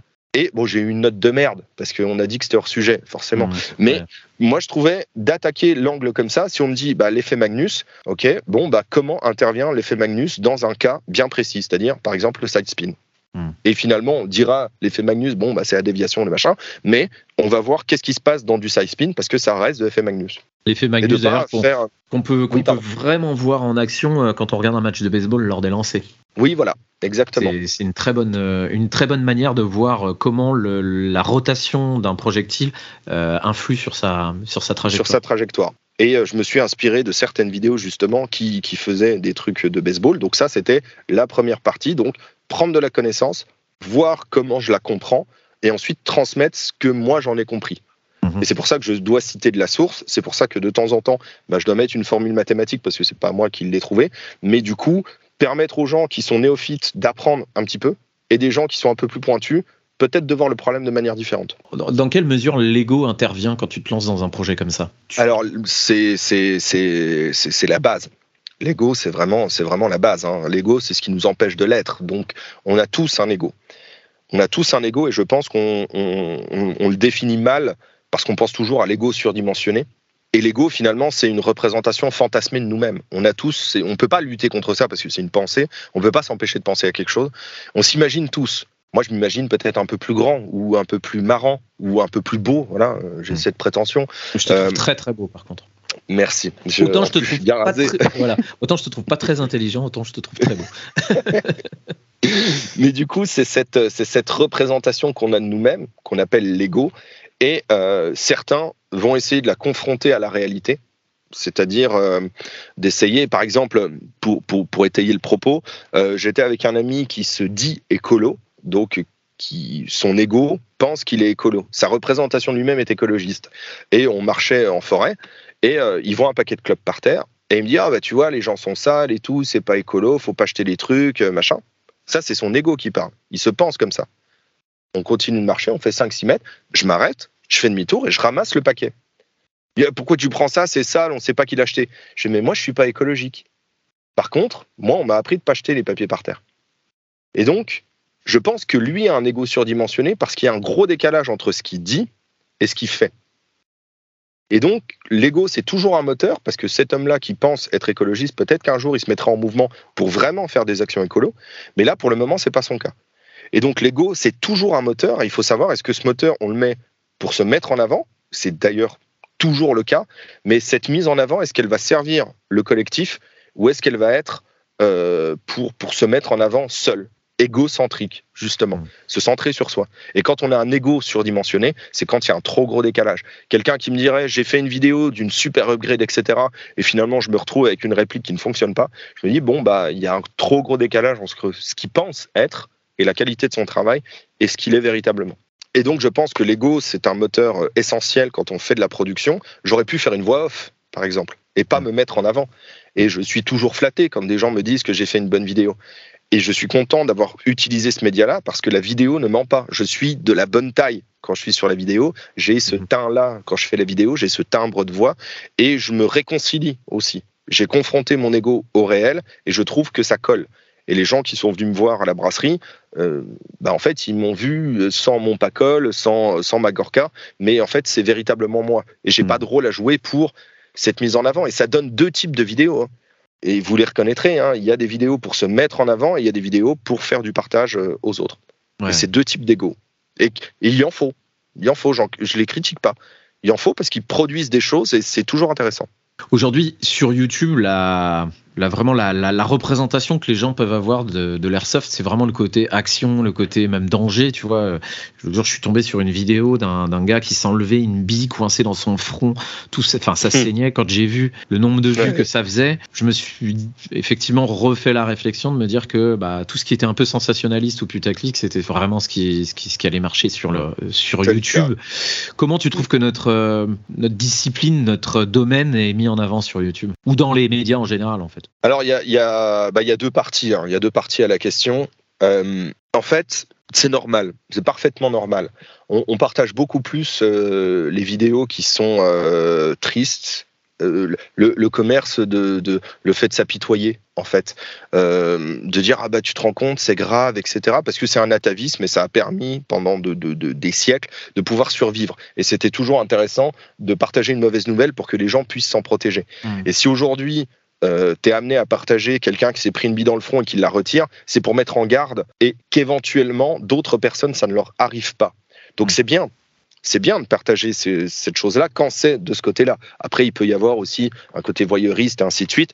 Mm. Mais c'est normal aussi euh, parce que sur Internet, on ne choisit pas sa communauté. On produit un contenu et ce contenu va plaire ou pas mais des gens se sont dit que ah, quand c'est grave, quand c'est sensationnel, quand c'est machin, ça se partage plus. Il y a un côté argent derrière, forcément. Et donc, du coup, on va produire ce type de contenu pour être sûr d'être partagé correctement. Mmh, donc, dans les conseils, et ça reboucle avec une des questions précédentes d'il y a très longtemps, quel conseil je pourrais donner à quelqu'un qui commence? C'est, alors, ça va être cru parce que c'est un fait, c'est comme ça.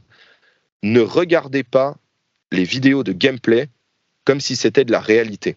Parce que faire ça, ce serait comparer le porno au sexe qu'on peut avoir quand on est en couple. Et je ne nie pas que dans les deux cas, porno d'un côté et filmer son gameplay, faire le montage, la lumière, etc. Moi, je serais incapable de filmer mon gameplay, de le monter correctement et de mettre de la musique. Et je serais incapable de faire une scène porno. Hmm. Voilà, il faut savoir aussi ce qu'on est capable de faire ou pas. Mais je dis pas, on peut les regarder comme divertissement, l'un et l'autre, mais de ne pas y accrocher autant de réalité que ça. Parce que euh, c'est biaisé complètement.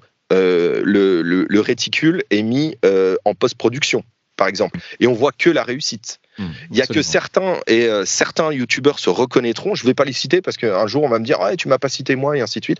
Mais il y en a qui font du gameplay et qui font du gameplay qui est commenté où on apprend quelque chose.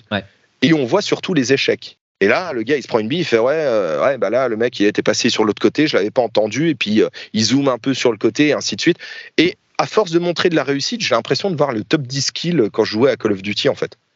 c'est vrai. Et, très rapidement, j'ai arrêté euh, de regarder des vidéos comme ça. J'adorais, alors pour ceux qui connaissent Wystug, qui fait, euh, qui fait du Battlefield, je suis un joueur Battlefield, et j'adorais une de ses séries qui s'appelait Au front, où il expliquait ses changements d'armes, où est-ce qu'il se plaçait, pourquoi il faisait ci, pourquoi il faisait ça. Et on avait du divertissement, mais aussi du contenu éducatif. Hmm. Donc aujourd'hui, le divertissement, bah oui, ça plaît. Voilà, ça plaît, ça se regarde, euh, ça se partage. C'est une vision et c'est à nous, euh, voilà, si, si ça se regardait pas, ça se ferait plus, tout simplement, comme disait Coluche dans un autre contexte. Mmh. Mais euh, c'est tout simplement ça. Moi, les vidéos de gameplay, je ne, j'ai arrêté. J'ai arrêté parce que c'est, je sais que c'est pas la réalité. Mais pour quelqu'un qui ne l'a jamais fait, bah, il pense que quand il va faire un CQB, il va tirer tout de suite dans tous les sens, machin. Non, non, non, c'est pas ça. Et c'est peut-être aussi une extension du jeu. C'est pour les gens qui sont vraiment euh, euh, débutants, etc. Ils ont envie de jouer. Quand tu sais, quand tu commences, tu as envie de jouer tout le temps, tout le temps, tout le temps, tout le temps. Ouais. Euh, c'est le fait de pouvoir regarder du gameplay. C'est une extension du jeu aussi dans ton salon. Tu as un peu l'impression d'être actif. Oui, oui, c'est vrai. Cette dimension-là aussi. Ça m'arrive que je regarde des vidéos de pêche. Hmm. Voilà, c'est voilà, mais je, mais dans les vidéos de pêche, les gens apprennent des trucs. C'est pas juste le départ de carpe et quelqu'un qui fait un combat, quoi. Il y a plus un côté éducatif et moins sensationnel, moins spectaculaire. Et là, euh, euh, je, sais qu'il y a des gens, j'en aurais parlé, euh, qui recherchent le spectaculaire pendant leur partie. Et donc, bah, ils vont pas forcément arrêter l'action quand ils ont pris une bille pour justement se dire ah, je suis en train de filmer, il faut, faut que j'alimente ce truc-là. voilà, j'en pense pas pique-pendre, hein. tant mieux, ils sont là, ils font des vues, ils font leur truc. Est-ce qu'ils font rayonner bien ou mal? Est-ce que je fais rayonner bien ou mal? Parce que moi aussi, c'est monté vous ne me voyez pas euh, des fois galérer deux trois fois pour fermer une Gearbox V3. Mmh. De temps en temps, parce que je préfère en laisser euh, où on voit un ressort qui saute et puis après je vais galérer euh, à le rechercher ou un truc un peu complexe, etc. Pour montrer qu'il y a aussi cette réalité là et qu'il y a peut-être un petit côté technique. mais c'est monté. On voit pas tout le bordel qu'il y a autour. Donc voilà, de penser que c'est la réalité, là, c'est une somme de réussite. Voilà. Et avant cette somme de réussite, ça nie aussi tout le travail et tous les ratages qu'il y a eu avant. Parce qu'ils jouent bien. Hein. Les mecs qui font des, des gameplays jouent très bien. Mais j'aimerais de temps en temps qu'ils expliquent aux jeunes, bah, avant d'arriver là, il y a du travail. Ça me fait penser à l'histoire de euh, Thomas Edison qui a inventé l'ampoule, à, qui on a, à qui on a fait, euh, on a demandé euh, comment avez-vous fait pour réussir à fabriquer l'ampoule. Il a répondu je, n'ai pas fabriqué l'ampoule, j'ai échoué 999 fois à fabriquer l'ampoule. c'est vrai que nier l'échec, c'est nier toute la période d'évolution de quelqu'un dans un domaine, quoi on est dans un domaine un peu particulier, nous, l'airsoft, euh, qui euh, représente des gens euh, en tenue de soldats, des répliques d'armes, etc., etc. On a pu déjà évoquer sur ce sur ce podcast la difficulté que les gens qui nous représentaient, dont tu fais partie sur des réseaux comme YouTube, avaient de pouvoir se, être rétribués financièrement pour leur travail. Tu as des problématiques, toi, pour te faire euh, monétiser ta chaîne? Comment ça se passe pour toi? Alors, moi, c'est assez simple parce que je monétise pas la chaîne euh, mhm. pour plusieurs raisons. Parce que j'aime pas la pub, euh, déjà. je trouve ça hyper intrusif sur, sur. Et puis, la pub, elle est mal faite, en fait, sur YouTube.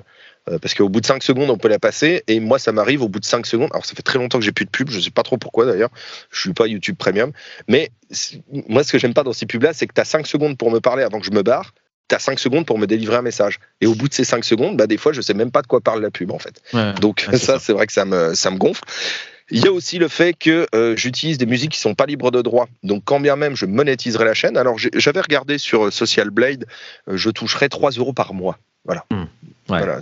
Euh, bon, 3 euros par mois, voilà. Et ces 3 euros par mois, en fait, iraient aux ayants droit de toutes les musiques que j'utilise. Hmm. La Reine des Neiges, machin et tout. Donc euh, voilà, c'est comme ça. Donc je monétise pas déjà parce que ça me plaît pas. Et ensuite, la monétisation, il faut voir, est-ce que c'est une rémunération? C'est-à-dire, euh, alors il faut savoir aussi que le taux de monétisation en fonction des vues ne dépend pas de la qualité du travail de la personne, mais de la qualité de sa communauté. Hmm. Donc si c'est une communauté mature, c'est-à-dire bah moi c'est de alors le gros c'est 25 euh, 34 ans je crois sur sur sur ma chaîne. Donc c'est des gens qui ont du pouvoir d'achat et donc c'est intéressant de proposer de la pub à ces gens-là. Même si je fais 20 000 vues par mois, c'est mieux de leur proposer que 200 euh, 000 vues de gamins de 13 ans. Ouais, bien sûr. Qui sont que des, euh, des, prescripteurs et pas des vrais consommateurs. C'est ça. Donc euh, voilà, il y a déjà ce truc-là sur YouTube. Les règles changent très très souvent. Donc je monétise pas la chaîne. Par contre, on peut la monétiser de manière euh, par des liens d'affiliation, etc. Ce que je n'ai pas parce que je, je, je pense pas avoir assez de notoriété. Et puis j'ai pas le goût de ça aussi. Voilà, je, je, bricole des répliques pour des potes qui me donnent la pièce, je j'achète des répliques et je les revends pour justement, alors soit c'est de la rémunération, mais ça m'est jamais arrivé, c'est-à-dire prendre de l'argent de ce fameux compte PayPal pour aller au resto avec ma femme et mes enfants, c'est jamais arrivé. C'est plus mhm. pour réinvestir dans la chaîne. Pour réinvestir, là quand j'ai fait l'opération avec les verres Chef Pampan, je les ai achetés avec l'argent de la chaîne. Voilà, pour réinvestir dedans et faire une plus-value. Donc euh, du coup, il y a plein de méthodes pour monétiser ça arrivera un jour. Là, j'ai déposé, par exemple, je vous le dis, hein, euh, parce que j'ai pas du tout honte de ça. L'argent, c'est pas quelque chose de sale. Hein. On travaille mmh. tous à peu près 8 euh, heures par jour pour essayer d'en gagner. Donc moi, là, je vous dis, je, termine aujourd'hui mon dépôt de marque Chef Pampan à l'INPI. Parce que dans mon, dans mon travail professionnel, j'ai déjà déposé plusieurs marques euh, de ma brasserie pour protéger et je me bats tous les deux mois avec un nouveau brasseur qui utilise mon nom. Donc bah là, je me suis dit, c'est un travail, j'aime beaucoup ce que je fais, c'est un travail, je veux le protéger. Hmm. C'est pas pour le monétiser, c'est juste pour le protéger. Parce que euh, ça, peut arriver que quelqu'un vole l'idée de quelqu'un d'autre. Hmm. On en parlait avec euh, Ding euh, hier, j'ai échangé avec lui hier, et il n'y a pas de honte en fait à vouloir gagner de l'argent sur le travail que tu fournis. Bah, Effectivement, le travail que tu fournis, par exemple toi sur ta chaîne, c'est quelque chose qui vaut de l'argent, c'est de l'abnégation, c'est du temps. C'est absolument normal de vouloir avoir une, rétribution. Et malgré le fait qu'on soit dans un domaine passion, ça n'exclut pas le fait que des gens gagnent énormément d'argent sur l'airsoft, que c'est un business et que ah bah, euh, faut pas se voiler la face. Euh, faut pas se voiler la face et c'est pas parce que quelqu'un monétise sa chaîne que tout de suite il vend son alors les gens qui disent ça faites-le lancez une chaîne mettez-vous en mouvement faites-le hmm. Et vous verrez que bah, monter une vidéo, ça apprend des compétences. Alors, moi, ça m'a appris énormément de choses. Alors, c'est pas monétisable, mais euh, c'est comme un peu du partage. Ça, ça, ça, ça, enrichit celui qui reçoit, ça n'appauvrit pas celui qui a donné. Hmm. Moi, je me suis enrichi en essayant d'apprendre comment on monte une vidéo. Je me suis enrichi en utilisant certains logiciels de montage, etc., pour essayer d'apprendre de la connaissance. Donc, quelque part, j'ai monétisé euh, mon temps en connaissance. Et c'est quelque chose que je perdrai pas. Ça t'a fait grandir dans ce domaine Ouais, ouais, ouais. Parce que j'ai appris euh, des choses. Je pensais que c'était facile. Je pensais que c'est facile. Je me suis rendu compte que bah non, non, non, ça l'est pas. S'il n'y a pas de travail, comme je disais, hein, monter euh, une vidéo de gameplay, je ne je saurais pas faire. Je Je sais pas encore. J'apprendrai, j'obtiendrai de nouvelles compétences parce que je, sais apprendre, mais euh, je voilà, j'aurais pas forcément le goût. Je m'arrêterai très vite. Quand on parlait des filtres, je m'arrêterai très vite. ouais. Qu'est-ce que tu penses que les gens euh, qui connaissent pas la discipline ont, comme image de l'airsoft? Tu penses qu'ils pensent quoi de nous Qu'on est des, des petits euh, frustrés euh, habillés en militaire qui vont euh, se tirer de l'habit dans la couenne en forêt? Ou tu penses qu'il y a peut-être un peu plus de bienveillance? Alors, cette question, elle est, elle est hyper intéressante. Toutes, d'ailleurs, étaient hyper intéressantes, bien ciblées. Merci. Moi, je pense que les gens s'en moquent. Les gens s'en moquent parce que c'est un sujet qu'ils ne connaissent pas euh, et donc, euh, ils n'ont pas d'avis sur ce qu'on fait parce qu'ils ne nous connaissent pas. Et si on leur montre une photo, par exemple, de moi avec euh, mon pacol, machin, une photo, une miniature que je pourrais avoir sur. Eh ben, très peu, je pense que j'en fais partie, seraient capables de dire bah, je ne sais pas ce qu'il fait, donc je vais réserver mon avis. Hmm. Voilà, je vais réserver mon avis. Beaucoup d'autres vont se dire bon, teint un petit peu balsamique, hein, voilà, pour le Voilà, comme le vinaigre. Et euh, Pacol réplique Ok, c'est un frustré, c'est un futur taliban, c'est un futur machin. C'est normal, c'est une logique qui, euh, c'est une logique bouléenne. ça en parlait, parfaitement. On en parlait tout à l'heure, c'est le jugement rapide qui permet de. Voilà, mais c'est le jugement rapide parce qu'on leur a posé la question. Et surtout, c'est parce qu'ils n'avaient pas de réponse. Et comme aujourd'hui, euh, à la télé, quand on invite des gens, aucun à la télé dit Je ne sais pas. Parce que s'il dit je ne sais pas, il sera plus jamais réinvité. Hmm. Donc là, on est obligé de se forger sur l'instant. Euh, il faut qu'il donne une réponse. Et en donnant cette réponse, bah, il va aller au plus simple. Il voit un habit, un treillis. Donc pour lui, c'est militaire. Et justement, si c'est militaire, il peut avoir une mauvaise expérience avec les militaires. Et hmm. donc un jugement qui est complètement biaisé. Et l'inverse aussi, hein, ça peut être en bien ou en mal. Hein. Il voit une réplique et on lui dit ah bah c'est une arme. Non non c'est un pistolet à billes. Ok donc le gars il a même pas les, ce qu'il faut pour ou la fille. Hein, euh, voilà, on est encore dans l'inclusion euh, pour euh, vraiment être militaire. Donc c'est un frustré. Et je pense que si on pose pas la question aux gens, les gens ils s'en moquent il s'en moque complètement. Le seul que j'ai vu, euh, je faisais une, euh, je faisais une excursion euh, mycologique avec mes parents et puis et puis ma femme. Donc on allait cueillir des champignons, en très gros. Hein, mmh. Voilà, ça ressemblait à ça. Et notre guide, moi je vois des petites billes d'airsoft par terre, et je lui dis oh tiens c'est marrant ces petites billes. Et lui il avait un avis dessus. Il avait un avis et un avis écolo. Et là pendant cinq minutes, en gros ce que ça voulait dire c'est est-ce qu'ils ont autre chose à foutre? Ils ont pas autre chose à foutre? Je dis bah excusez-moi, moi je fais de l'airsoft aussi. Ah machin, non, je voulais pas dire ça, mais si, si, si, vous l'avez dit, c'est très juste. Hein. On a plein d'autres choses à faire, c'est certain.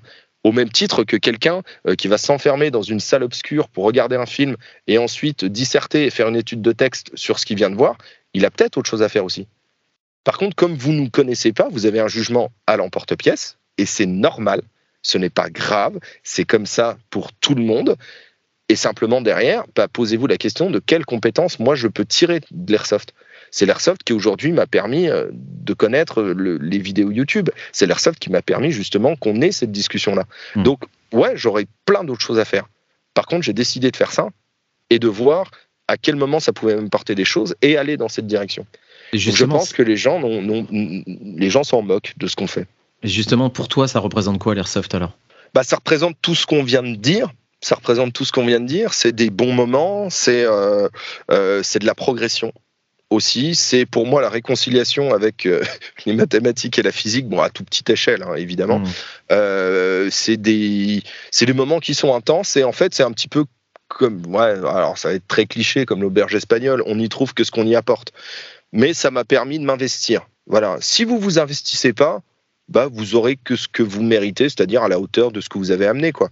Donc si par exemple vous mettez véritablement dedans et que l'entre du dingo jouez sérieusement sans vous prendre au sérieux, ouais, vous prendrez beaucoup de plaisir. prendrez beaucoup de plaisir et ne pensez surtout pas que l'airsoft que vous allez pratiquer sera le même que celui d'à côté et qui sera mieux que ce que vous êtes en train de faire. Hmm. C'est vraiment une expérience qui est personnelle, même si on la met en collectif. Et regardez ce qui nous rassemble plutôt ce qui nous oppose. Quelqu'un qui a un GBBR ne sera pas si différent de quelqu'un qui a une réplique HPR ou de hmm. quelqu'un qui joue en dominical. Et puis même, il y, a, beaucoup à apprendre de ces gens-là. Il y a quelques mois, j'avais joué, joué avec quelqu'un qui jouait en Speedsoft. Effectivement, c'est pas mon, c'est pas mon dada à moi, tu vois, mais je respecte à fond, tu vois. Je respecte à fond le Speedsoft parce que c'est, ça reste une discipline qui, nécessite pas mal d'abnégation, une bonne condition physique, bien plus que euh, faire une dominicale et faire euh, trois pas et aller se, se, croûter dans un, dans un buisson. enfin, tu, tu vois Carrément. Euh, les mecs sont quand même assez affûtés et j'ai échangé avec lui, c'était hyper intéressant.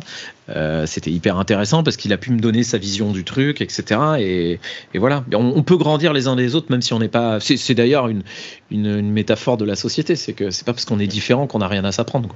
Oui, c'est ça. Et c'est euh, alors il y en a qui apprennent des autres dès lors où ils se disent que tiens, il peut m'apprendre quelque chose. Il y a aussi une position, il y a, ah aussi un état d'esprit à se mettre. Et je pense que du Speedsoft pourrait m'apprendre énormément de choses, ne serait-ce qu'en termes de communication. Ils n'ont pas le temps de communiquer à la radio. Ils n'ont pas le temps de faire ça, donc ils doivent établir une stratégie. Même ils sont une équipe, mais tout seuls, ils doivent tenir un rôle bien précis et et s'il y en a un qui rate, bah du coup, un petit peu comme une colonne de 1000 sim va jouer de cette manière, bah eux, ils sont pas en colonne, mais euh, du coup, ils se tiennent à leur objectif. Ils rentrent dans une pièce, il y en a un qui prend le premier quart, l'autre deuxième, l'autre prend en face. Bah, c'est à peu près pareil. Ah, complètement. C'est à peu près pareil. Tant qu'on évite d'opposer les gens, on peut trouver euh, des passerelles, on peut trouver ce qui nous rassemble. Et c'est véritablement ça. On, on, a des différences, mais aujourd'hui, j'ai l'impression qu'il faut être fier d'être différent.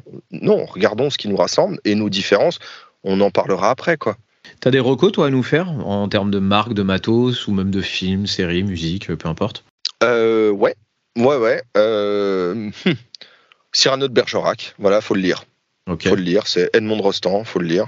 Pourquoi faut le lire euh, Parce que, alors, si en pièce de théâtre, c'est bien, mais des fois en pièce de théâtre, en fait, ils oublient des, euh, tirades.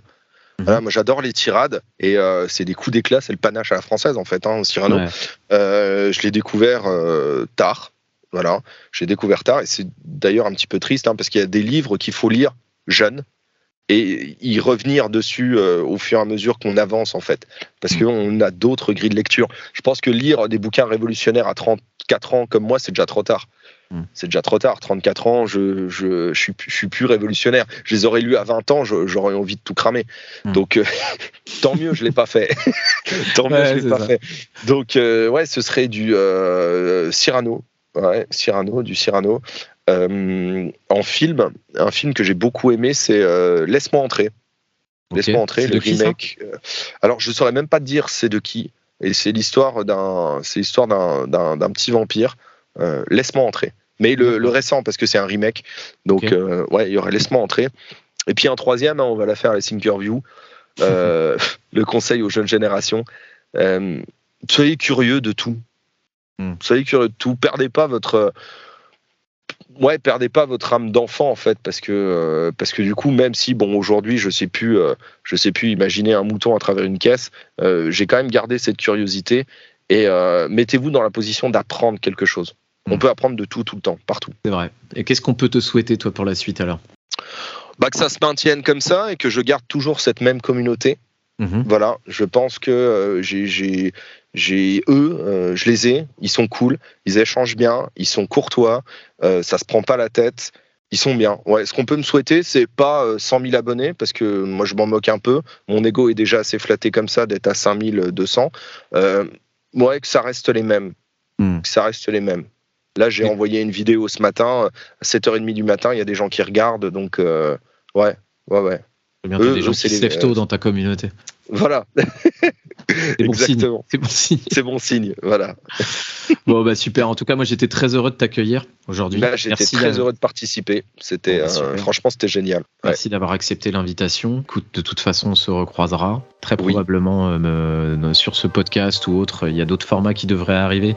Euh, donc, tu serais euh, convié, évidemment, avec grand plaisir. Ah bah, avec plaisir, plaisir partagé. Et puis continue de, de, proposer ton, ton, contenu de qualité comme ça, parce que tu apportes un nouveau regard à.